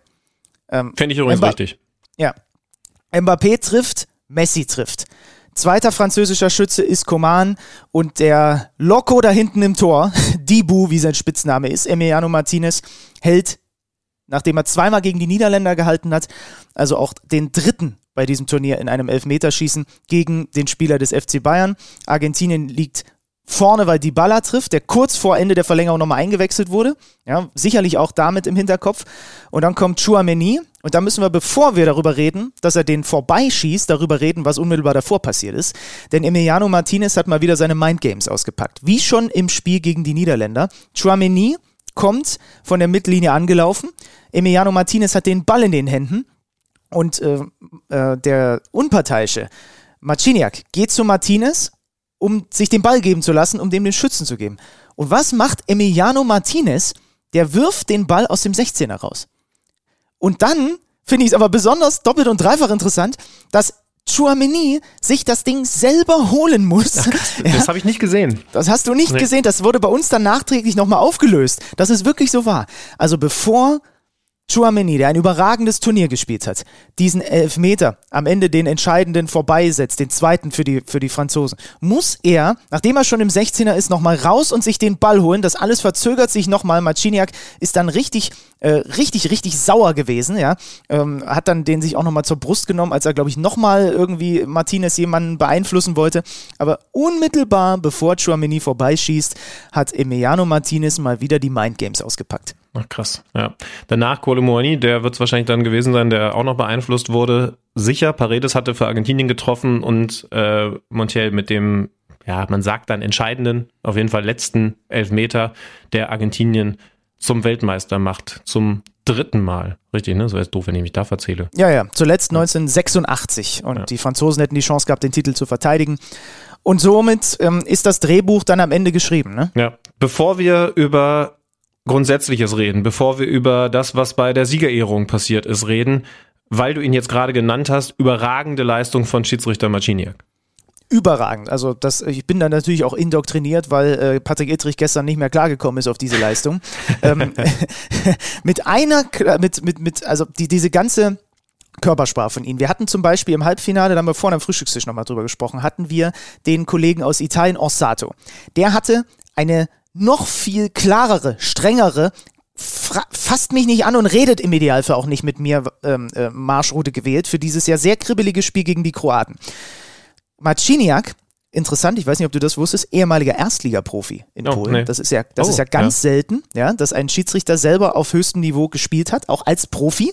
Ähm, okay. Hat eine ganz angenehm klare Art und Weise gehabt, dieses Spiel zu leiten. Denn die Argentinier, die testen dich in jeder Millisekunde. Die sind wie kleine Kinder oder wie mein Hund. Die testen in jeder Millisekunde ihre Grenzen aus, die sie, ähm, äh, was sie sich bei dir noch erlauben können. Es gab die eine Szene, ich glaube, das war gegen De Paul, der ja auch nur am Diskutieren ist. Das ganze Spiel über, egal, klarste Entscheidungen werden von den Argentiniern in Frage gestellt. Der Schiedsrichter wird belagert. Und dann gab es diese eine Szene, De Paul hat mal wieder gequatscht und dann gab es nur eine Großaufnahme von Marciniak wie der diese typische Reißverschluss über den Mund Geste mit so einem breiten Grinsen in Richtung Rodrigo de Paul macht und ihm zeigt, Junge, hör jetzt einfach mal auf. Es kommt sicherlich auch noch dazu, Marci- Marciniak ist ein ganz schöner Schrank, ne? Äh, ke- keine Haare auf dem Kopf. Ich glaube, das ist auch einfach nochmal so eine Erscheinung, wo das dann auch alles noch ein bisschen stärker wirkt. Aber der hat ein krasses Spiel äh, geleitet. Das war nicht leicht und er hat das echt top gemacht. Ich möchte noch eine Sache reingießen. Es hätte ich habe jetzt gelernt, was es für Feinheiten gibt in der Rückpassregel.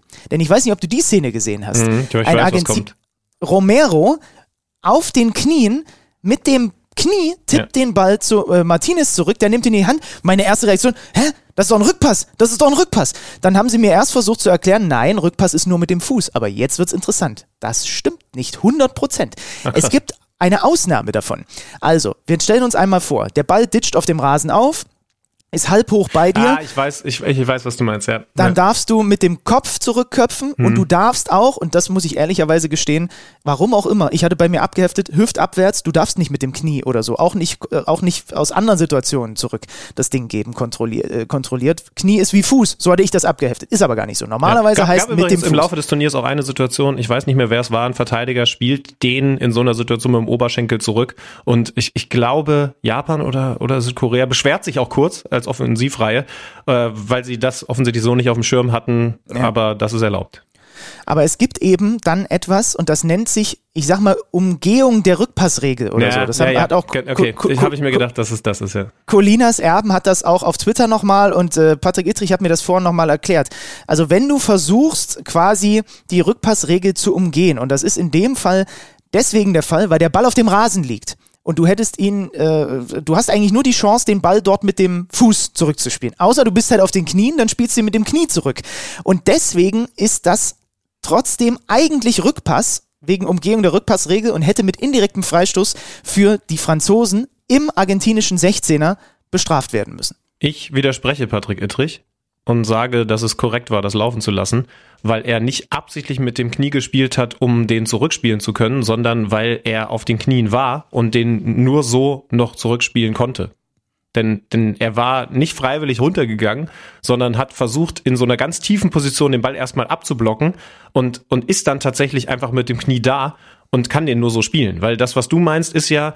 Äh, Man geht extra auf die Knie. Genau, ne? Oder, oder, du. ich, oder, oder ne, der Klassiker, wenn man den Torhüter mal ausgespielt hat auf dem Bolzplatz und dann äh, mit, mit dem Kopf den von der Grasnarbe ra- über die Linie rollen lässt. So, also sowas zum Beispiel zurück zum Torhüter wäre eben entsprechend Umgehung der Rück- Rückpassregel und wäre tatsächlich ein indirekter Freistoß, aber das hat er nicht gemacht, sondern er er hat, er, er konnte den in dem Moment, weil er, weil er diese Haltung vorher eingenommen hatte, nur so spielen. Das, das ist, also das ist Ja, meine Meinung. Und, und da habe ich äh, die, die gegensätzliche Meinung dazu. Mir ist egal, ob der absichtlich auf die Knie runtergeht oder nicht. Wenn er das dort macht und er macht es halt zumindest, der Kontakt mit dem Knie in Richtung des Torhüters ist kontrolliert für mich. Ja, also der ist für mich klar kontrolliert. Ich tippe den zu meinem Torhüter und der nimmt ihn in die Hand. Ja Das gut, ist aber, das, so, dass- aber darum geht's ja nicht. Es geht Ja, ja, nicht um schon. Kontrolle in dem Moment. Mir ja, ja, gut, schon. ja, Benny Zander freut euch auf 2023 und dann wird's endlich, und ich glaube, es wird, wo ich ihn hier gerade in der Hand habe, ein Spiegel-Bestseller, das Zandersche Regelwerk. Ich bin gespannt, was du da Ich über schreibe daran. Weihnachten, während im Hintergrund, im, im Hintergrund der Trommler, Junge, Rappapampam läuft, nochmal so zu Papier bringst. Also wir sind uns da, also Patrick Ittrich, Colinas Erben, Grüße an Alex Feuerhand und Klaas Rehse und ich sind uns da einig. Ich kann Alex Stüder erzählen, was er will. Das war eine Umgehung der Rückpassregel. Feierabend. Also Marciniak, überragendes, äh, überragendes äh, Spiel geleitet und ähm, wie wollen wir es denn, wie, wie wollen wir jetzt weiter vorgehen? Wir haben gleich Matthias Dersch, sollen wir den jetzt schon mit dazu holen? Ja. Ja, oder? Ich glaube, ich glaube, weil eigentlich müssen wir doch jetzt da anfangen, wo dieser Abend gestern aufgehört hat. Nämlich mit Lionel Messi und dem WM-Pokal und einer Zeremonie, die, und wahrscheinlich ging es dir auch so, ich habe es in größerer Runde hier in Hamburg geschaut, die bei allen, nachdem der Tenor gewesen ist, und zwar einheitlich, Wahnsinns-WM-Finale, vielleicht das Beste aller Zeiten. Also zumindest das spektakulärste, das Beste, das könnte man jetzt lange hinterfragen, machen wir ein andermal. Äh, und dann auch noch Messi, die Geschichte, die es brauchte. Mbappé auf der anderen Seite abgeliefert, äh, auch wenn er lange gebraucht hat, um, um zu checken, dass er heute WM-Finale ist. Aber das war nochmal der Augenbrauen-Hochzieh-Moment, als sie ihm dann auf einmal dieses Gewand anziehen. Darüber sollten wir reden und ich glaube, da könnten wir von Matthias Unterstützung auch noch mal. Genau, Ja. da könnten wir noch Ja, mal ganz wir. gute Argumente Okay. bekommen. M- äh, Machen wir. Also, wir klingen durch bei Matthias Dersch vom Kicker.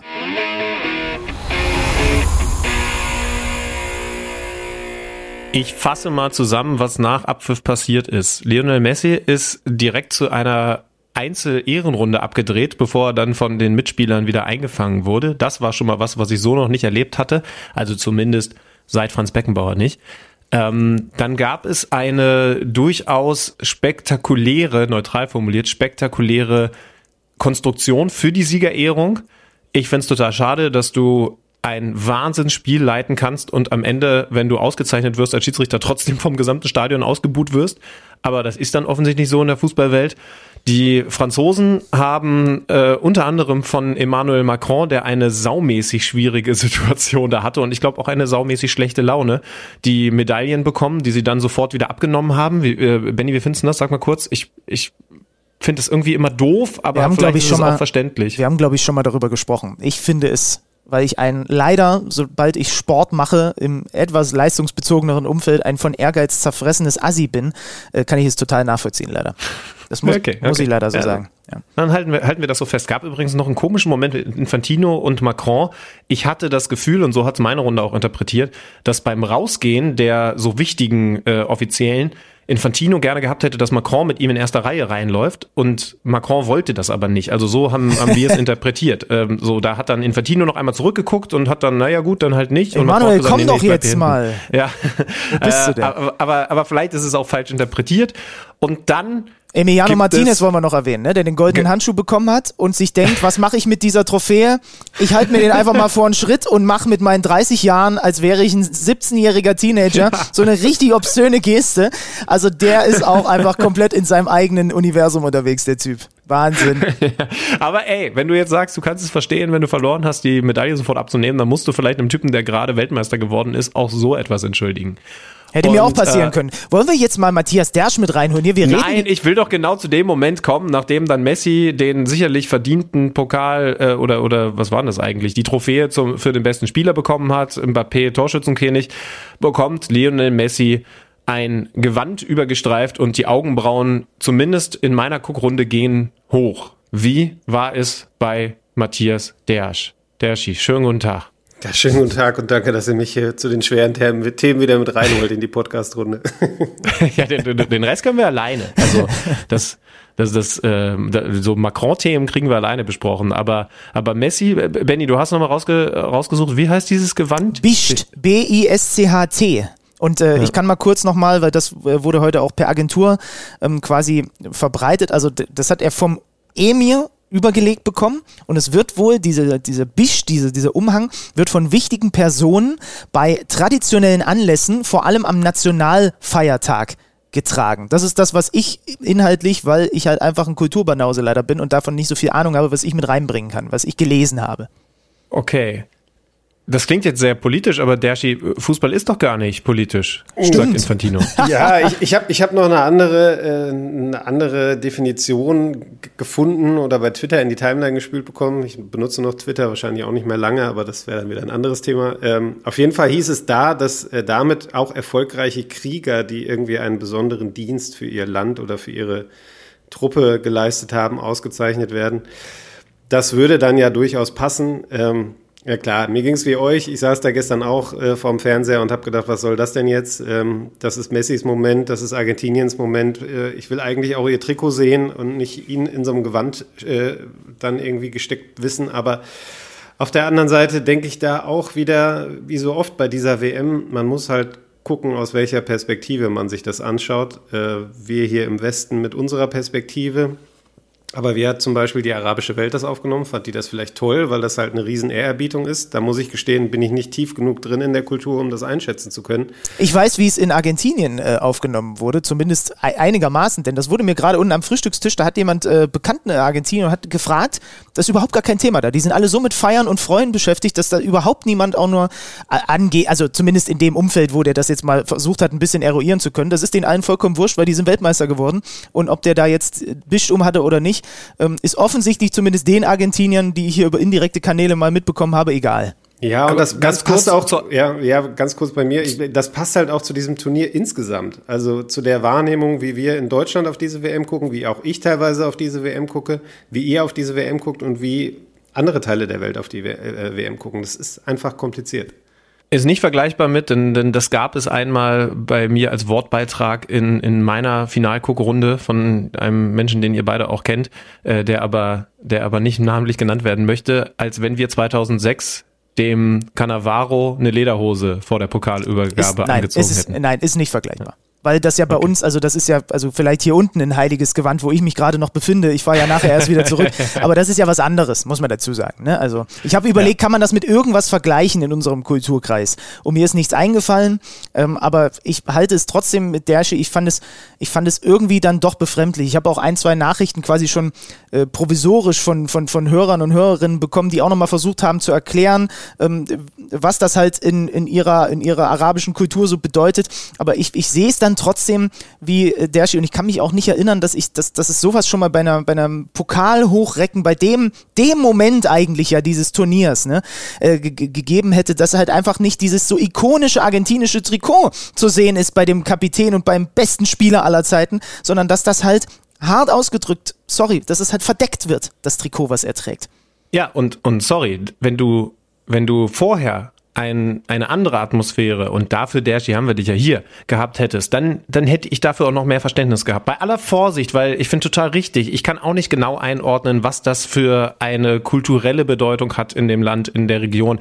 Aber unterm Strich müssen wir doch festhalten, das ist ein Turnier, bei dem Mannschaften verboten wurde, Zeichen zu setzen durch die Binde. Ihr wisst das eh alles.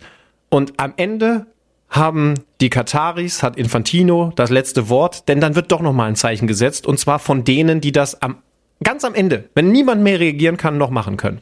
Der einzige, der hätte reagieren können, wäre tatsächlich Lionel Messi himself gewesen, indem er dann gesagt hätte, okay, ich ziehe das Ding kurz an, ist ja auch Respekt, ich bin hier bei euch zu Gast, aber, aber jetzt für, für das Pokal hochheben, das ist das Bild meiner Karriere. Ne? Und das ist das, was wir wahrscheinlich alle gleich fühlen dafür will ich in dem Trikot meines Landes sichtbar sein. Und, und das hätte ich gut gefunden, aber natürlich kann man ihn dafür nicht kritisieren in so einem Moment. Ja, das Weiß ist ja auch wieder der, der Punkt. vorher gewusst hat, aber, da, da sind aber wir dann, ist natürlich schwer. Glaube ich nicht, aber da sind wir dann auch wieder bei dem, bei dem Thema deutsche Mannschaft und Binde und so. Man erwartet da von den Spielern in dem Moment einfach zu viel. Also ich habe auch gelesen, dass dann einige gesagt haben, ja, dann soll der Messi das halt nicht anziehen. Ey, da hat er im Moment, in dem Moment, glaube ich, einfach keinen Kopf zu. Das kann man nicht von ihm erwarten und schon gar nicht verlangen. Also ähm, das ist dann immer leicht gesagt von der Couch aus oder wo auch immer man gerade sitzt. Und das gilt im Grunde für diese ganze WM. Ich glaube, wir haben das im Kicker schon ein paar Mal gesagt, es ist eine WM des absoluten Zwiespalts. Ähm, und das Finale war eigentlich der perfekte Ausdruck dafür. Ähm, sportlich war es für mich das beste Finale, was ich in meinem Leben je gesehen habe. Ich bin hier mehrmals von der Couch aufgesprungen. Ich habe das mit meinen beiden Töchtern geguckt, die kannten mich so, glaube ich, noch nicht. ähm, und habe wirklich gefeiert, was da auf dem Rasen passiert ist. Und klar, dann ist das Spiel vorbei und dann kommen diese ganzen Randgeschichten. Und äh, bei Martinez bin ich übrigens dann von der Seite gefragt worden, Papa, was macht denn der da? Und äh, erklär das mal einer Fünfjährigen. äh, schwierig.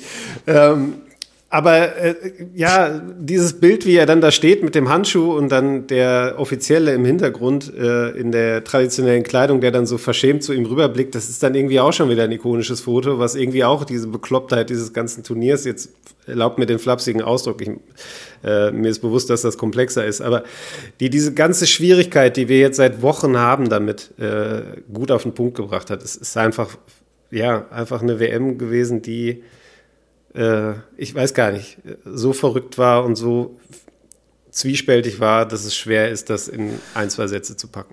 Wisst, wisst ihr, was mir als Bild stattdessen hängen bleiben wird, statt dem Moment, wo Messi dann den Pokal hochreckt, wie Messi mit dem Pokal in den Händen auf den Schultern von Sergio Aguero durchs Stadion getragen wird. Sergio Aguero, das vielleicht auch noch mal ganz kurz als Geschichte dazu.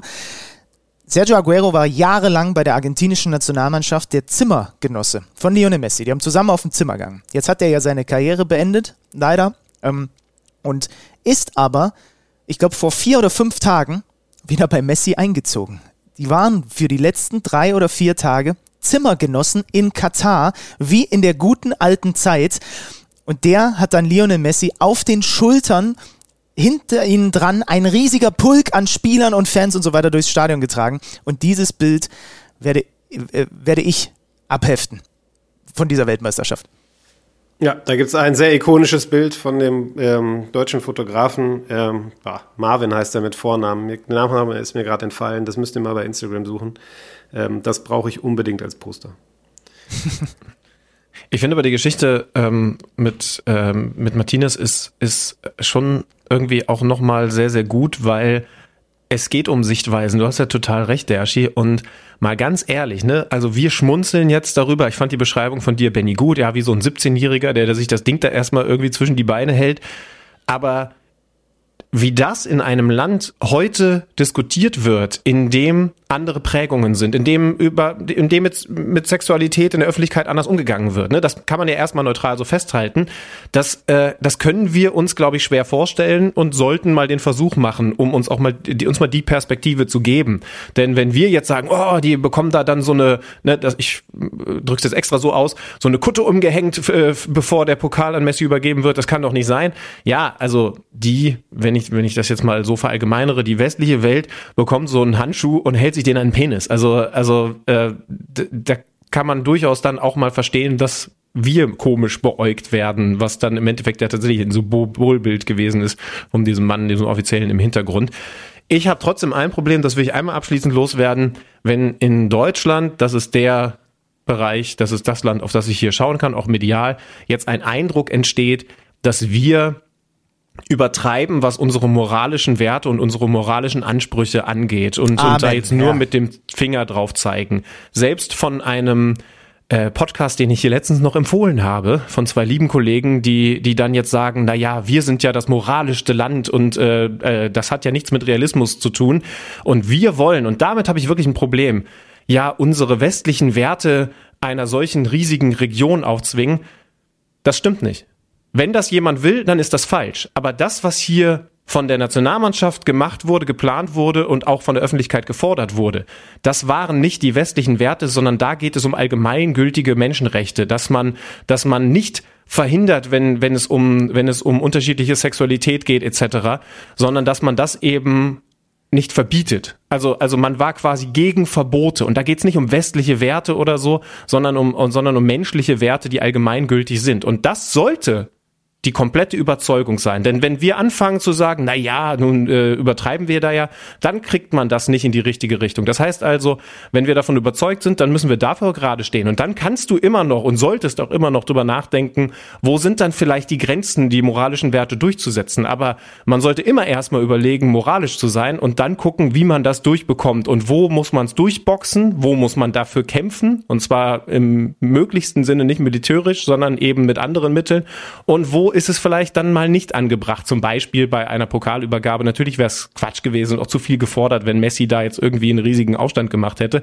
Aber ich finde es von vornherein Quatsch und das ist ein beschissener Eindruck, den ich jetzt in den letzten Tagen gewonnen habe, wenn gesagt wird, na ja, wir Deutschen sind ja die komischen, die jetzt moralischer sind als andere Nationen, während alle da eine schöne Fußballparty haben, haben wir nur die Augenbrauen hochgezogen und wollen unsere westlichen Werte durchsetzen.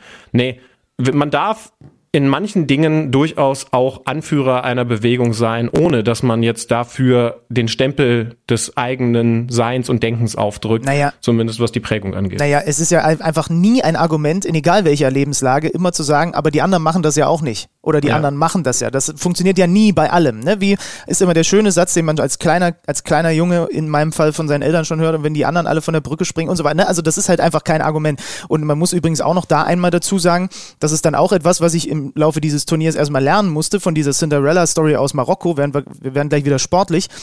Da ist Homosexualität verboten und wird mit acht Jahren Haft bestraft. Ja, das ist einfach nur noch mal ganz kurz äh, hier mit reingegeben an der Stelle. Und das, das soll überhaupt nicht schmälern, was die sportlich geleistet haben bei diesem Turnier. Aber äh, wer uns regelmäßig hört, der weiß, dass wir vielleicht jetzt nicht unbedingt die größten Fans äh, des Argumentes sind, Sport und politisch und so weiter und so fort. Oh, Schülmann hat den Finger nochmal oben. Ja, ich habe nämlich noch ein paar Fragen, Matthias, weil du unser Mann vor Ort gewesen bist und ich so unterschiedliche Eindrücke bekommen habe. Also zum Beispiel und ich glaube, da wolltest du vorhin eigentlich schon ausholen, was die Stimmung bei dieser Weltmeisterschaft angeht. Sportlich hast du ja über das Finale schon geredet. Was die Stimmung angeht, was die Zuschauerzahlen angeht. Äh, was war das für eine Weltmeisterschaft verglichen mit anderen? Ja, ich äh, würde noch mal ganz kurz einen Punkt abschließend zu eurer Diskussion da gerade bringen, weil ich da auch den, den Finger gehoben hatte. Ähm, ich finde ja, Deutschland hat ja die Riesenchance jetzt bei der EM 24 in anderthalb Jahren ähm, dann zu zeigen, wie man idealerweise beides verbinden kann. Äh, den moralischen Anspruch, den man hat und da muss man dann, glaube ich, auch, das gehört auch dazu, sagen, dann muss man auch in Deutschland vielleicht an der einen oder anderen Stelle mal hingucken. Also es gibt äh, Fleischverarbeitungsfabriken, da würde ich ungern am Fließband stehen und ich würde auch ungern Spargel stechen. Ähm, und weil das viele Deutsche ungern tun, kommen dann eben Gastarbeiter aus anderen Ländern. Das kann so in meinen Augen auch nicht richtig sein und gehört in diese ganze sehr komplexe Debatte dazu. Und das ist auch einfach, ja, so komplex, dass das wir hier nicht im Podcast bearbeiten können, dass das die Nationalmannschaft nicht bearbeiten kann. Ähm, das äh, ist ein gesellschaftliches und politisches Thema, was jeden angeht. Und ähm, ja, Deutschland hat eben die Chance und Philipp Lahm hat angekündigt, es soll das beste Turnier aller Zeiten werden. Das ist die übliche Floskel. Ähm, ist dann, auch heute wieder der beste Podcast aller Zeiten übrigens. Absolut. Aber dann, dann bitte auch äh, auf allen Ebenen, ja. Und ähm, dann kommen wir, dann, dann schaffe ich den Sprung zur Stimmung. Denn das war für mich tatsächlich schwierig auch vor Ort, gebe ich ganz offen zu, weil ähm, du weißt, äh, dieser Sukwa Kiev als Beispiel, ähm, der ist nicht echt. Das ist kein historisch gewachsener Markt, sondern der ist nachgebaut äh, und im Grunde Fake, Kulisse, wie ein, wie ein Film im Grunde. Und ähm, Trotzdem treffen dann da Fangruppen aus allen Teilen der Welt zusammen, die da eine friedliche Party feiern. Und äh, da sind äh, in der ersten Woche die Brasilianer unterwegs gewesen, die sich über die Argentinier lustig gemacht haben und Messi Ciao gesungen haben, weil äh, Messi gegen Saudi-Arabien verloren hat. Und ähm, dann gibt's da, äh, weiß ich nicht, saudi-arabische Fans, die mit Brasilianern Selfies machen und, und, und. Äh, und du hast das Gefühl, da kommen auch Leute zusammen, die sonst möglicherweise nicht zusammen feiern. Ähm, und das ist mit Sicherheit ein Vorteil dieser WM gewesen, dass alles auf sehr engem Raum stattgefunden hat. Auf der anderen Seite weiß man, zu welchen Kosten und zu welchem Preis und äh, was damit zusammenhängt. Und das macht es natürlich schwierig, das dann auch, äh, also sich mal in dem Moment zu verlieren, sag ich mal, und das äh, mal so hinzunehmen. Und ähm, dieser Spagat, dieser permanente, der, der war schwierig für mich, muss ich, muss ich ganz ehrlich sagen, denn ähm, es gab da durchaus Fußballfeste. Klar, da waren teilweise die Tribünen relativ leer, aber ich habe auch Spiele von Brasilien in der Vorrunde gesehen oder ein Spiel von, äh, von Saudi-Arabien gegen Mexiko. Da war das Stadion brechend voll und es war eine äh, phänomenale Stimmung, die ich auch schon lange so nicht mehr gesehen habe. Ähm, man kann das nicht verallgemeinern. Man kann nicht sagen, es war alles schlecht an dieser WM oder es war alles gut an dieser WM. Es ist wie so oft in dieser Welt sind's, ist es nicht schwarz oder weiß, sondern es ist grau. Und das in ganz, ganz vielen Abstufungen. Und ähm, da muss man, da muss man einfach sehr genau hinschauen und ja, letztlich ist es, glaube ich, auch für jeden, es gibt nicht das eine Urteil darüber. Das muss sich jeder persönlich machen. Ähm, ich bin der Meinung, das Turnier hätte da nicht stattfinden dürfen. Aufgrund der, der Vorgeschichte, aufgrund der Art und Weise, wie da äh, vieles äh, wenig nachhaltig aus dem, aus dem Boden gestampft wird, ähm, wie da eben ja auch mit, mit, mit, mit Gastarbeitern umgegangen wird. Denn es ist ein Klassensystem, das muss man sich auch immer wieder vor Augen halten. Auch wenn man natürlich da auf Leute trifft, die sagt, hey, mir geht's hier viel besser als in meiner Heimat, auch wenn ich meine Kinder nicht sehe, aber ich verdiene hier viel mehr Geld und kann denen Geld schicken. Ähm, es fühlt sich ja falsch an. Also auch wenn das für die im Moment richtig ist, aus unserer Perspektive fühlt, fühlt sich das falsch an. Und dann ist es aber auch wieder eine Sache, dass wir alle schauen müssen, dass es besser wird überall auf der Welt. Aber das ist halt auch verdammt schwierig und nicht von heute auf morgen zu regeln. Ähm, jetzt verliere ich mich hier total in, in ganz vielen Themen, weil in meinem Kopf auch einfach diese, diese dreieinhalb Wochen, die ich unterwegs war, immer noch sehr, sehr ähm, ja, umherschwirren und noch nicht geordnet sind. Dafür blieb einfach noch nicht die Zeit. Ähm, aber ich das glaube, ja logisch, es, es, war, es, also war gut, ja es war gut, dass die Welt da mal hingeschaut hat. Es war gut, dass einige Nationen, ähm, vor allem Deutschland, da auch eben genauer hingeschaut hat, aufmerksam gemacht hat. Und trotzdem würde ich jetzt mal sagen, muss man nicht die Leute verurteilen, die da eine gute Zeit hatten. Ähm, das äh, ist mir, glaube ich, auch ganz wichtig, äh, wenn man sieht, äh, ja, was das ausgelöst hat, äh, der sportliche Erfolg der einzelnen Mannschaften bei den Leuten. Ähm, Argentinien ist ja das beste Beispiel. Ich glaube, die Wirtschaftskrise da ist extrem gerade. Ähm, und, und die Menschen haben jetzt eben was zu feiern. Und das finde ich ist bei aller berechtigter Kritik an diesem Turnier, sollte man das nicht vernachlässigen. Und dann kommt der Sport, der sowieso nochmal auf einem anderen Blatt steht. Da kommen wir jetzt auch nochmal zu. Nur noch einmal nach offiziellen Angaben haben über 370.000 Zuschauer mehr als vor vier Jahren in Russland die Spiele gesehen. Es waren aber auch nur acht Spiele ausverkauft. Ähm, ähm, also da muss man ein bisschen vorsichtig sein mit diesen offiziellen Angaben. Ne? Das haben wir dann zu Beginn des Turniers auch gelernt. Mhm. Ähm, ich kann noch mal ein bisschen was anderes mit äh, mit reingeben an Zahlen, um vielleicht wieder ein bisschen sportlich zu werden. Es gab insgesamt nur vier Platzverweise. Es gab extrem viel Nachspielzeit, haben wir häufig drüber gesprochen. Im Schnitt etwa elfeinhalb Minuten Nachspielzeit pro Partie. Das heißt, wenn du wirklich im Finale auch noch bis ins Elfmeterschießen gekommen bist, hast du eigentlich regelmäßig 110, naja, 100, bisschen mehr als 100 Minuten Fußball gespielt eigentlich gehabt. Ähm, Genau, das waren die Zahlen, die ich noch mit loswerden wollte. Über die Standards haben wir vorhin schon gesprochen. So viele Tore wie nie sind gefallen. Bei der nächsten Weltmeisterschaft wären es ja dann auch äh, nochmal deutlich mehr Teams. Und ich würde jetzt gerne mit euch, wie schon angekündigt, ähm, oder, oder, Schlüti, du hast noch was? Okay. Zwei, zwei, zwei Fragen habe ich aufgeschrieben. Ähm, ich nehme mit aus dieser WM, seid ihr bei mir, dass es auch eine WM der Starspieler gewesen ist, gipfelnd natürlich in gestern, aber ich so finde unterm Strich, in, ich finde unterm Strich haben anders als bei anderen großen Turnieren die Stars überzeugt, zumindest sehr, sehr viele. Würdet ihr sagen, das hat mit der besonderen Timing-Situation zu tun, dass die Weltmeisterschaft mittig in der Saison platziert gewesen ist? Keine Ahnung. Finde ich total schwer, das zu sagen. Die Frage kam im Vorfeld ja auch schon oft, ist auch den Trainern gestellt worden. Ich glaube, so richtig kann man es nicht sagen, aber ähm, es kann ein Faktor gewesen sein, dass eben ein Spieler wie Messi nicht eine ganze Saison in den Beinen hatte, ähm, nicht, ich weiß nicht, 60, 70 Spiele gemacht hat vorher. Ähm, kann ein Faktor sein. Andererseits waren die Wochen davor natürlich auch extrem dicht. Ähm, aber Fakt ist, es war total auffällig und ich fand es sehr beeindruckend, auch gestern im Finale, dass dann wirklich die beiden, die vorab als Unterschiedsspieler ausgemacht wurden, genau diese Rolle ausgefüllt haben. Und ähm, ja, diese, diese mentale Stärke, diesen Leadership dann auch, ähm, finde ich wahnsinnig beeindruckend. Und der wiederum, und dann kommen wir vielleicht noch mal kurz zur deutschen Mannschaft in diesem kleinen Bogen, hat mir da gefehlt. Da war das genau nicht zu sehen. Und ähm, das äh, fände ich auch spannend, mal äh, tiefer zu beleuchten, wie äh, der mentale Aspekt, und damit meine ich jetzt nicht das verbrämte Wort der Mentalität, sondern ähm, ja, einfach äh, Mindset, geistige Vorbereitung, äh, welche Rolle das dann spielt und was man da eventuell in Deutschland noch, noch lernen kann, noch verbessern kann. Ja, ich finde, es war wieder wie zuletzt schon beim EM-Sieg der Italiener ein Turnier, bei dem die, die ja, vom, vom Mindset her, also zumindest von den Eindrücken, die wir uns als Zuschauer machen können, am, am am anwesendsten, das ist, das ist ein zu kleines Wort, ne? Die, die, die mit dem stärksten Mindset, ne? Die, die auch am meisten ausgestrahlt haben. Das war bei den Italienern krass mit, ey, wir verlieren hier im Mittelfeld einfach keinen Zweikampf und mindestens mal keinen wichtigen. Ähm, diese beiden Mannschaften, Frankreich ist natürlich jetzt ein bisschen frischer, anderer Eindruck, aber das war ja bis zum Finale auch so. Und vor allen Dingen Argentinien, die waren da am krassesten. Und die spielen am Ende den Titel aus. Also das, das ist hängen geblieben und definitiv ein großer Kontrast zur deutschen Nationalmannschaft, auch wenn da nicht alles schlecht gewesen ist, aber das war ein großer Kontrast. Äh, die Starspieler haben abgeliefert und dann kommt meine zweite Frage. Und da will ich euch jetzt ein bisschen fordern, denn das können wir dann bald überprüfen, nämlich Ende Januar es gab ja auch, wie bei jeder Weltmeisterschaft, das ist ja das Schöne, Leute, die man vielleicht vorher nicht so auf dem Zettel hatte. Leute, die sich entwickelt haben, die sich hervorgetan haben, die vielleicht auch einfach immer schon gut waren und die große Bühne genutzt haben. Welcher der WM-Spieler wird im nächsten Transferfenster, das öffnet ja am 1. Januar, schließt am 31. Januar, für die höchste Ablösesumme wechseln? Hm. Hot also Take, Benny, Zander, Matthias Dersch. Also ich hätte zwei Kandidaten.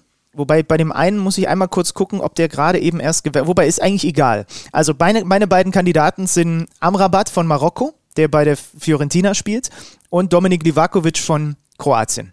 Ja. Hätte ich auch bei der Liste gehabt. Dashi, kannst du noch ergänzen? Oh, nee, wirklich nicht. Äh, habt ihr mich jetzt das kalt erwischt, auch weil ich habe die ganzen Vertragskonstellationen gar nicht im Kopf. Ähm, Sag also, einfach die beiden, die ich gesagt habe. Naja, was, was, ist denn, nee, was ist denn mit Enzo Fernandes? Äh, mhm. Ich weiß nicht, wie der jetzt gerade, also der ja, hat mich, mega, der hat da mich mega beeindruckt, der Typ, aber ja. äh, ich glaube, der steht nicht zum Verkauf. Der, der ist erst im Sommer, der ist erst im Sommer von River Plate zu Benfica gewechselt und ich habe jetzt gerade eben wieder von, ich glaube, dem äh, Äh, ein Zitat gelesen, der gesagt hat, wir kennen den, äh, wir, wir, wissen, wie gut er ist, aber das Preisschild ist sehr groß, weil also wir wissen, dass portugiesische Teams dann auch wirklich richtige Klauseln damit reinpacken für richtig viel Geld. Und er ist halt gerade erst ein halbes Jahr da. Deswegen bei dem bin ich mir sicher, Hot Take, dass der frühestens im, also dass der erst im Sommer wechselt. Noch nicht jetzt in dieser äh, Transferperiode. Ich werfe noch zwei Namen mit rein. Ähm, der eine ist keiner, der jetzt gerade erst die große Bühne betreten hat, aber er wird äh, schon wieder heiß gehandelt, Joao Felix. Der würde da jetzt natürlich so ein bisschen rausfallen, weil er vorher schon gut war, aber auch da ist angeblich Paris Saint-Germain jetzt wieder heiß interessiert. Und der andere, ist es zu viel? Kolomuani? Ja, ist zu viel. Okay. Dann warten wir mal ab, was am 31. Januar passiert ist und küren jetzt die Top 11 der Weltmeisterschaft mit einem Torhüter, der sich den Handschuh an den Penis gehalten hat oder habt ihr jemanden ja, drüber? Ja, nee, also geht ja nicht. Oder Jungs, also geht ja nicht anders. Emiliano Martinez muss ja werden. Ja, absolut. Völlig, völlig unstrittig. Äh, allein die Nervenstärke, die er beim Elfmeterschießen gezeigt hat, die ganzen Mindgames, die er gespielt hat, ähm, die Parade äh, gestern gegen Kolumani Das war einer der Momente, wo ich aufgesprungen bin auf der Couch. Ähm, verrückt und äh, absolut ja. verdient, dass er diesen Handschuh bekommen hat, wo auch immer er ihn sich dann hingehalten hat. Wobei es übrigens ein paar gute Keeper gab, ne? Also Bono natürlich und äh, wie heißt der japanische Keeper? Der hat mich auch total überzeugt. Also gab ein paar, gab ein paar sehr gute, aber er nochmal vor allen anderen. Ja. Verteidigung. Ähm, ich habe rechts Molina als Rechtsverteidiger weil der, als es darauf ankam, irgendwie nochmal eine Stufe gezündet hat und sich dann auch, also das war ja auch so das Rennen mit Montiel eigentlich, ne? Das hat er für sich entschieden so, ähm, hat dieses Tor erzielt äh, nach Messi-Vorlage ähm, gegen die Niederländer. Genau so ist es. Ist das richtig? Ja, gegen die Niederländer. Ähm, hat diesen kreuzenden Laufweg gehabt gegen Kroatien, wo dann der Elfmeter draus äh, resultiert. Unglaublich offensiv angekurbelt. Deswegen, das ist der, der mir jetzt irgendwie spontan hinten rechts in die äh, sofort kommt. Ja, Innenverteidiger tue ich mich echt schon schwer. Ihr müsst mich unterstützen. Ja, ja dann würde ich. Ja, sag du ruhig erst. Also ich hätte, auch wenn er dieses eine miese Spiel hatte zum falschen Zeitpunkt, aber ich hätte Guardiol trotzdem in der Top 11. Ja, finde ich auch. Guardiol in ist, ist gesetzt und wen setzen wir denn daneben, ist die Frage. Ja, da müssen wir, glaube ich, mal nach Marokko schauen, oder? Also ich meine, die Abwehr von Marokko war äh, lange Zeit im Turnier sehr, sehr stark. Äh, Amrabat habt ihr schon äh, fürs Mittelfeld angesprochen, aber ich würde für die Innenverteidigung, auch wenn ich mal auf unsere Kicker-Top 11 der WM schaue, Romain Sass äh, in, die, in die Runde werfen. Der hat mich extrem beeindruckt. Äh, ja. War einer, den ich vorher gar nicht auf dem Schirm hatte, der ja kein Junger ist, sondern 32, ähm, aber der, der das wirklich schon extrem souverän gemacht hat. Und man hat vor allem gesehen, als er dann nicht mehr gespielt hat, dann äh, ja, wurde es auch, auch direkt nicht mehr ganz so gut bei Marokko in der Hintermannschaft. Das wäre so mein Kandidat und bei Guardiol bin ich auch voll dabei. Ähm, der hat mich wahnsinnig beeindruckt. Ähm, auch wenn er eben von Messi in dem einen Spiel ein bisschen, ein bisschen äh, eingedreht wurde. Äh, Dashi, ich habe ein bisschen Sorge. Wir sehen gerade dein Videobild, dass du, äh, ich weiß, wir sehen nur deinen Finger gerade. Äh, es ist ein bisschen schwierig für uns mit dir gerade zu kommen. Also, da bist du wieder. Okay, gut. Ich, ich musste ähm, umziehen, tut mir leid. Ja, okay, gut. Äh, äh Linksverte Linksverteidiger Theo. Ja, ich habe Rechtsverteidiger noch ein Veto und ich glaube, das gehst du mit, denn den hast du selber hier auch schon vorgehoben und zwar den Kroaten äh, Juranovic. Ist ein guter Pick. Ich bleibe trotzdem bei Molina. Okay, ich hätte, äh, also weil Molina jetzt auch den Fehler gemacht hat gegen Mbappé, hätte ich äh, Juranovic vorne gehabt, aber wir dürfen hier streiten. Äh, links hast du Hernandez. Äh, Würde ich sagen, Theo. Äh, Was auch kurios ist, weil eigentlich Lucas Hernandez, sein Bruder, hinten links begonnen hat für die Franzosen und dann direkt beim ersten Gegentor gegen Australien ja verletzt raus musste. Aber den würde ich jetzt links haben. Wen haben wir denn noch da links gehabt? Bei den Kroaten hat da Sosa gespielt, bei den Argentiniern haben Acuna und äh, der Kollege äh, Tagliafico im Wechsel da gespielt. Jetzt gucke ich mal kurz auf die Niederländer. Nee. David Brasilien. Raum. David Raum. Ja, wie Nein, viel, das bin eh gemein. gespannt, wie viele Deutsche wir drin haben, aber das ist ein anderes Thema. Komm, wir sagen einfach Theo hinten links, oder? Komm, und dann gehen wir ins Mittelfeld. Ja. Da, wird eh, da gibt es eh genug zu diskutieren, weil da Ja. müssen wir jetzt ehrlich sein. Erstmal, was spielen wir für ein System? Wir- Ich habe jetzt einfach festgelegt, dass wir hinten mit Viererkette spielen. Heißt, machen wir 4-4-2 oder machen wir, ich bin für 4-3-3. Ja, unbedingt. aber ich Sonst kommen wir vorne in, in Bedrängnis, wenn wir, vier, wenn wir nicht 4-3-3 spielen. Aber ich glaube, es wird im Mittelfeld schon hart genug, weil, weil so, wir müssen am Rabatt reinnehmen, ne? Sind wir, sind wir einig. Und wir müssen Enzo Fernandes reinnehmen. So, Absolut. das, das heißt, dann, dann haben wir jetzt nur noch einen Slot frei, wenn wir 4-3-3 spielen. Und dann wird's schon zah. Also ähm, da kannst du jetzt über Chouameni reden. Da, äh, Griezmann, je nachdem, wo du ihn hinpackst, auch wenn er jetzt äh, im Finale natürlich nicht, aber eigentlich ist der, muss der bei mir gesetzt sein, als quasi der, der vor den beiden spielt. Der nickt. Ja, oder Modric, ne? Ja, ja, ja, ja. Oh Gott, ist das kompliziert. Oh Gott, ist das kompliziert. Dann Aber- packen wir Griezmann mit vorne rein, oder was? Nee, Aber das geht nee, auch nee, nicht, weil da haben wir Messi. Mbappé und wen haben wir vorne noch? Alvarez? Äh, Julian Alvarez, ja. Oh, wow. Wisst ihr übrigens, wer, wer von, äh, von den Kickernoten her der beste Spieler, äh, also er teilt sich das zusammen mit Mbappé, aber das Turnier ist ja dann doch so lange, dass man das nicht auf dem Schirm hat, wer, wer das ist? Nee. Abu Bakr. Notendurchschnitt 1,75. Ja. Ja, aber können wir nicht mit reinnehmen, weil er hat Nee, nur drei Spiele gemacht. Natürlich ne? nicht. Übrigens, Bruno Fernandes auch äh, der, der Viertbeste. Also die, die, die, äh, die Liste ist 1,75 jeweils Abu Bakr und Mbappé, dann Messi mit 1,79 im Schnitt und Bruno Fernandes mit 2,13. Ah, es ist wirklich schwer. Also, also, was machen wir? Nehmen wir Modric, in, aber dann müssen wir Griezmann rauslassen. Das, also, oder wir packen Griezmann mit nach vorne und sagen Griezmann, Mbappé und Messi. Ja, dann machen wir 4-4-2 und machen vorne Mbappé und Messi und Ja. im Mittelfeld Griezmann, da ist er besser aufgehoben als vorne im Sturm, so wie er gespielt hat. Fernandes, Amrabat und Modric. Ja, ich finde, das liest sich auch wunderschön, wenn da vorne die beiden überragenden Leute des Turniers die Doppelspitze bilden. Was brauchst du da jetzt noch einen dritten Stürmer? Ja. Finde ich gut. Halten wir so fest. Das ist unsere Top 11 dieser Fußball-Weltmeisterschaft. Und dann würde ich sagen, sagen wir vielen Dank, Derschi, für deine Zeit. Oder Stübmann, hast du auf deinem zahlreichen Fragenkatalog noch Dinge stehen, die du von ihm wissen möchtest? Nee. Also hast du, aber machst du dann jetzt wieder nicht. ganz viel zu Borussia Dortmund, aber da melden wir uns einfach wieder. Behalt bitte diese Handynummer, der Aschi, wir werden darauf zurückgreifen. Alles klar, das mache ich. Vielen Dank. Fröhliche Weihnachten, Derschi. Vielen Fröhliche Dank, dass du hier so häufig dieses Jahr bei uns zu Gast warst. Euch auch. Gute Gerne Zeit. im neuen Jahr wieder. Bis dann. Ciao, ciao. Werbung. Gewinnen kann jeder. Aber du, du willst mehr. Sicher dir bis zu 100 Euro Neukundenbonus bei Tipico. Weil du es spürst. Tipico, das Original. Mindestalter 18 Jahre. Glücksspiel kann süchtig machen. Hilfe unter Spielerambulanz.de. Das war sie also. Die Fußball-Weltmeisterschaft 2022. Wir haben, glaube ich, hoffentlich alles besprochen, was irgendwie zu besprechen geht. Wenn nicht, wir haben es versucht. Ja, meldet euch, wenn, wenn ihr zum Beispiel äh, Leute habt, die wir komplett vergessen haben, kann ich mir fast nicht vorstellen. Äh, Livakovic ist natürlich auch ein Torhüter, den man noch in die haben wir doch aber schon können. erwähnt. Alles genau, gut. aber für die Top 11, wenn ihr da noch Leute habt, schickt, Mensch, wir haben doch jetzt viel Zeit für Instagram. Das ist das eigentliche Weihnachten des Benny Z. Insofern Hashtag KMD Podcast, lasst ihn weiterhin glühen. Moment einmal. Jetzt gibt's aber erstmal noch Weihnachten für die Ohren. Die gute alte Zeit. WM-Edition. Natürlich. Auch in dieser Folge. Und ich bin wieder dran, wobei Stüttmann hat, glaub, muss, glaube ich, seine Liste noch abarbeiten. Der hat sich ja ungefähr 15 WM-Momente rausgesucht vor diesem Turnier. Nicht wissend, natürlich, weil das ja vorher nicht besprochen ist, wie viele Folgen wir hier eigentlich haben. Ich habe folgenden WM-Moment mitgebracht. Wir gehen zurück ins Jahr 1900. 98. Es ist schön, dein Gesicht dabei zu beobachten, weil du ja nicht weißt, was kommt. Und jetzt überlegst du, was könnte es sein? 13. Juni, das ist das Datum. Die Weltmeisterschaft in Frankreich. Und wir steigen ein in das Gruppenspiel zwischen Südkorea und Mexiko.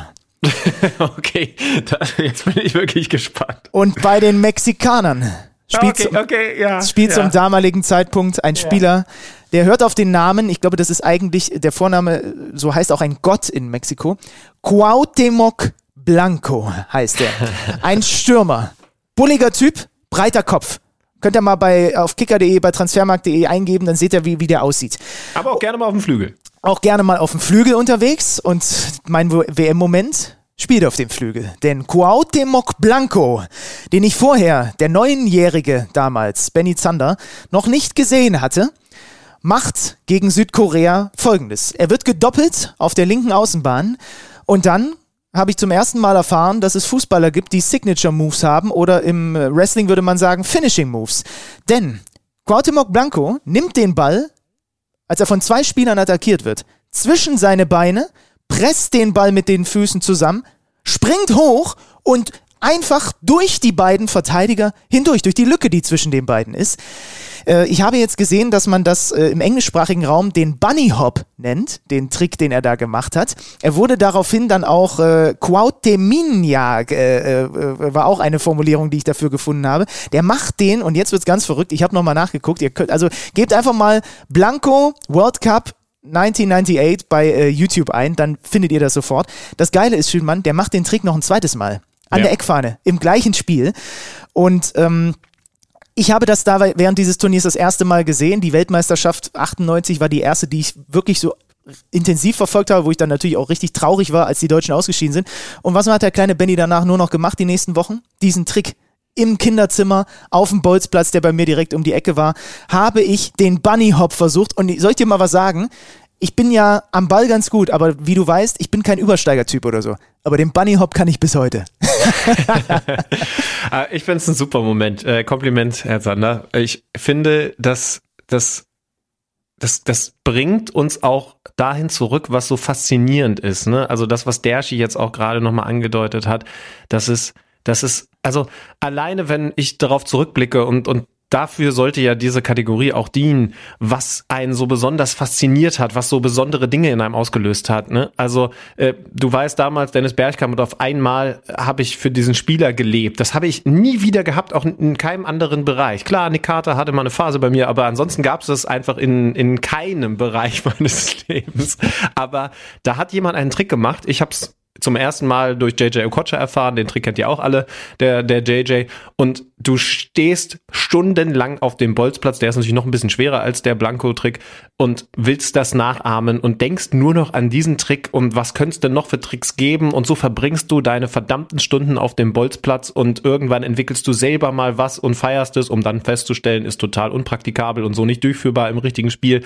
Aber diese Faszination bei also dass, dass Fußball tatsächlich etwas ist, wo ein solcher Moment, der dauert dann ja in dem Moment so, in, in, in, in, in dem Beispiel so 0,5 Sekunden, aber für einen persönlich die Welt verändert. Das finde ich, das finde ich schon geil am Fußball. Mein äh, WM-Moment, mit dem ich äh, diese Kategorie abschließen möchte, ist der Klassiker, aber das Schöne ist, der bringt es dann eben auch irgendwie auf den Punkt, es ist das Finale 2014. Denn das ist das, woran ich dann schon auch immer wieder gerne zurückdenke. Es war irgendwie so ein gemalter Tag und er hat so ganz viel von dem ausgedrückt, was Fußball für einen sein kann. Also für uns Fußball-Nerds ist der Blanco-Moment dieser, dieses Beispiel für wir, wir denken beim Schlafengehen nochmal an diesen Trick und morgens stehen wir auf und wenn wir dann nach der Schule den, den Ranzen weggeworfen haben, dann versuchen wir den stundenlang nachzumachen.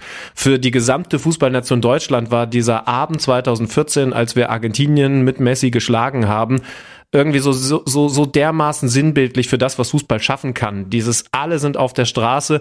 Ich weiß noch, ich war in München und hab unorganisiert, wie ich halt bin, viel zu spontan geschaut, wo ich das, in welcher Kneipe ich das schauen kann. Ich, ich, ich wohne ja in der Nähe der Leopoldstraße, wo immer Fanmeile war, aber da ist man eh nicht mehr drauf gekommen. Und das Letzte, was ich wollte, ist dieses WM-Finale nur irgendwie aus 150 Metern mit einem miesen Winkel auf eine große Leinwand zu sehen. Und darum sind wir noch in irgendeine Kneipe, in der ich seitdem nie wieder gewesen bin, hab mit irgendwelchen alten Rentnern da geschaut. Meine Mitbewohnerin war mit, der von uns vielfach geliebt und geschätzte Adrian Geiler war mit und noch eine Freundin meiner Mitbewohnerin. Wir, wir, wir holen den Sieg gegen Argentinien, taumeln dann auf die Fanmeile, wo sich die Leute in den Armen liegen. Totale Fußball-Nerds, die schon Blanco gefeiert haben, aber eben auch die Leute, die jetzt in dem Moment einfach die Emotion Deutschland ist Weltmeister gespürt haben und und dann miteinander in den Armen lagen. Äh, und ich habe de, an dem Abend genau auf dieser Fanmeile auch noch meine spätere äh, Freundin äh, kennengelernt. Die äh, die Sache ist nicht schön geendet, ähnlich wie wie wie das mit der deutschen Nationalmannschaft. Aber das ist ja auch das Gute. Es ist alles nur eine Momentaufnahme. Darum ist das mein Moment, mein mein WM-Moment, weil also an diesen Abend werde ich aus unterschiedlichen Gründen noch in 40, 50 Jahren zurückdenken. Die gute alte Zeit. WM-Edition.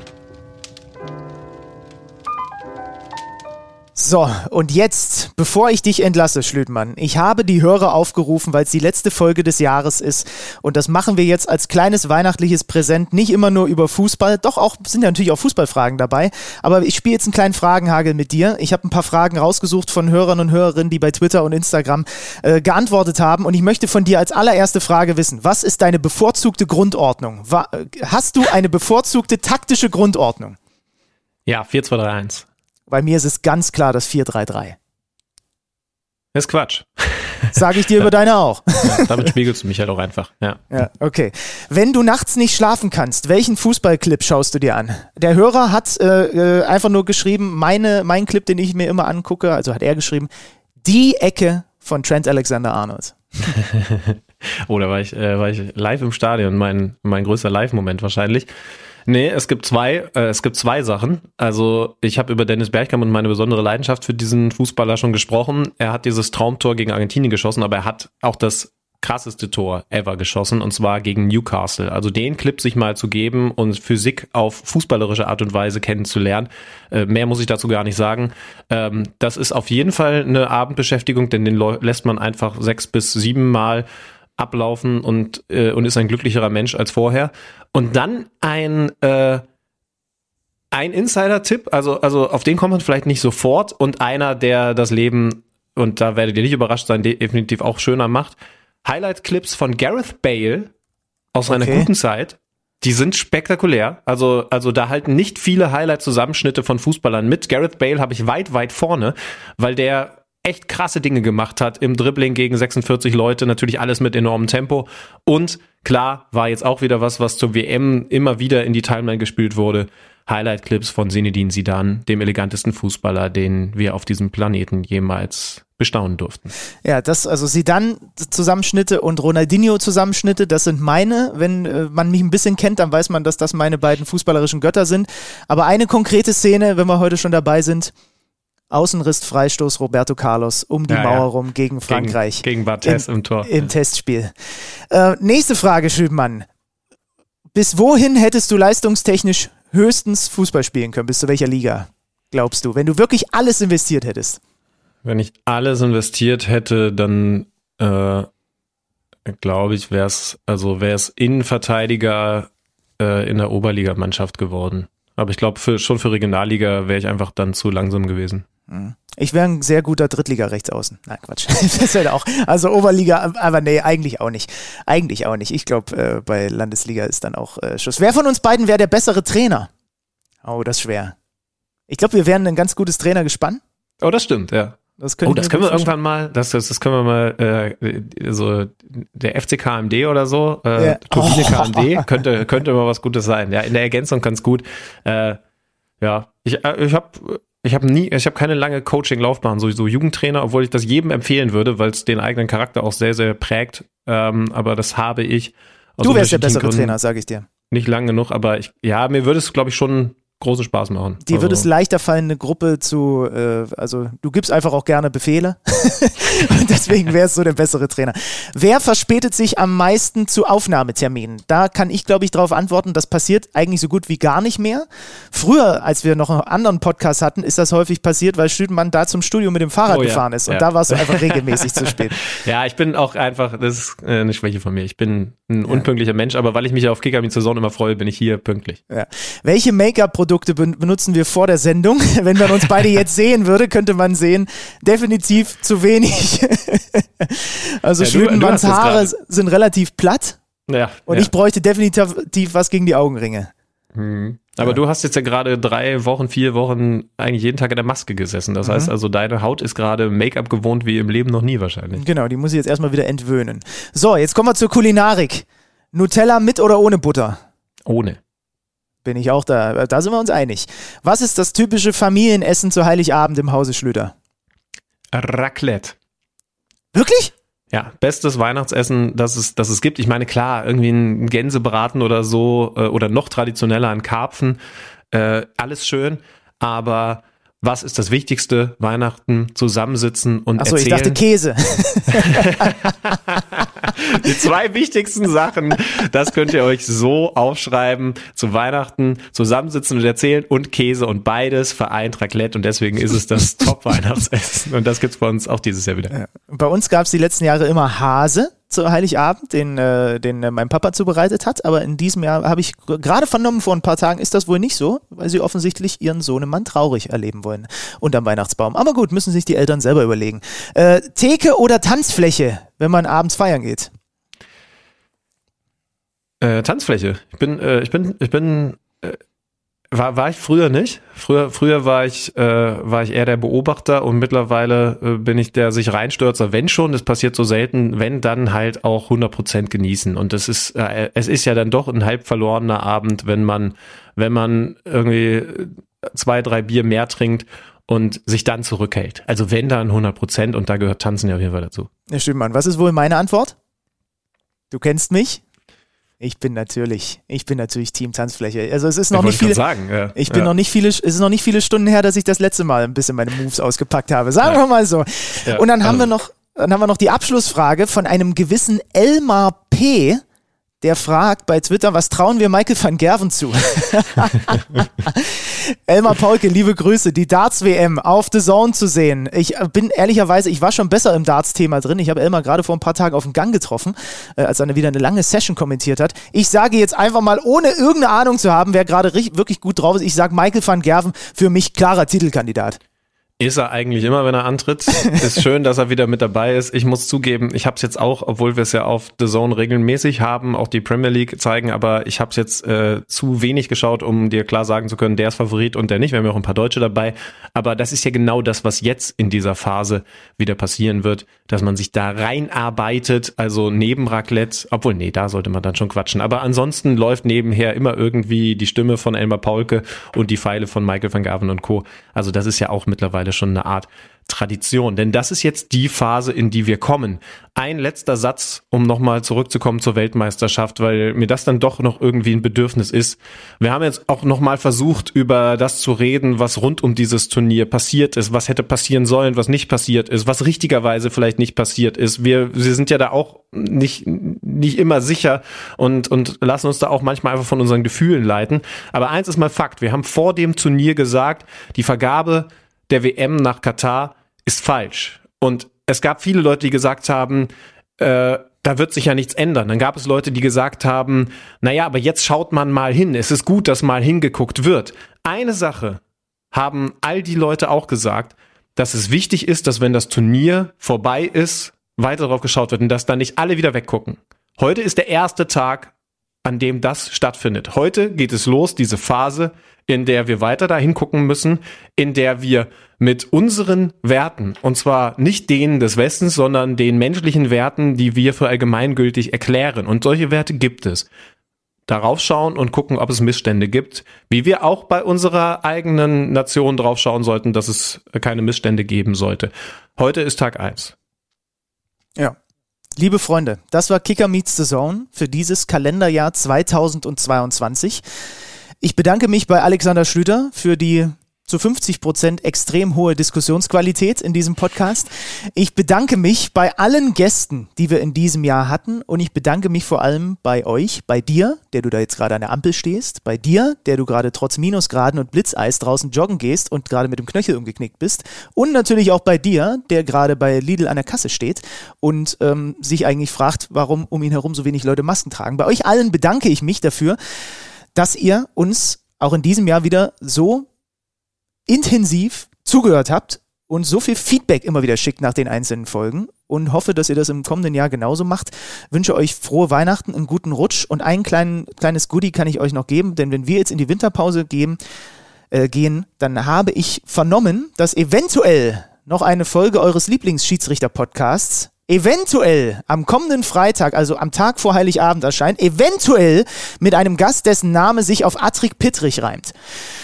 Könnte man hören, wenn man vielleicht möchte. Mensch, Schiri heißt das Ganze. Das soll es von mir gewesen sein. Schlüppmann, ich wünsche dir ein frohes Fest und einen guten Rutsch und ähm, dann freue ich mich, wenn wir uns im kommenden Jahr wiedersehen. Hört man das Schlagen? Was ist das? Ist das, ist das Hund, der? Ich weiß nicht, ob er dir gerade zugehört hat, aber, aber die liebe Emmy, eigentlich schläft sie. Offensichtlich hat sie einen fantastischen Traum, wedelt mit dem Schwanz und schlägt dadurch auf den Boden. äh, also schöner kann ich nicht in die Weihnachtsphase starten. Ich kann euch sagen, von mir kommt nichts mehr. Ich mache jetzt wirklich frei und dann melden wir uns zurück in der Woche vor Bundesliga Restart. Also der Montag ist der erste Tag, wo ihr in eurem Podcatcher oder wo auch immer schauen könnt. Das ist eine neue Folge. Wir arbeiten gerade am Gast Kicker Meets the Zone geben wird. Bis dahin euch eine gute Zeit. Kommt runter und hört trotzdem weiter Podcasts, schaut Fußball-Highlight-Clips. Ihr habt jetzt ein paar Empfehlungen mit in die Hand bekommen. Auch von mir nochmal Danke an alle Gäste, auch an die Kicker-Reporter und an dich, Benjamin. Adios, muchachos, wie der Argentinier sagt. Tschüss. Kicker meets the Zone, der Fußball-Podcast. Präsentiert von Tipico Sportwetten mit Alex Schlüter und Benny Zander.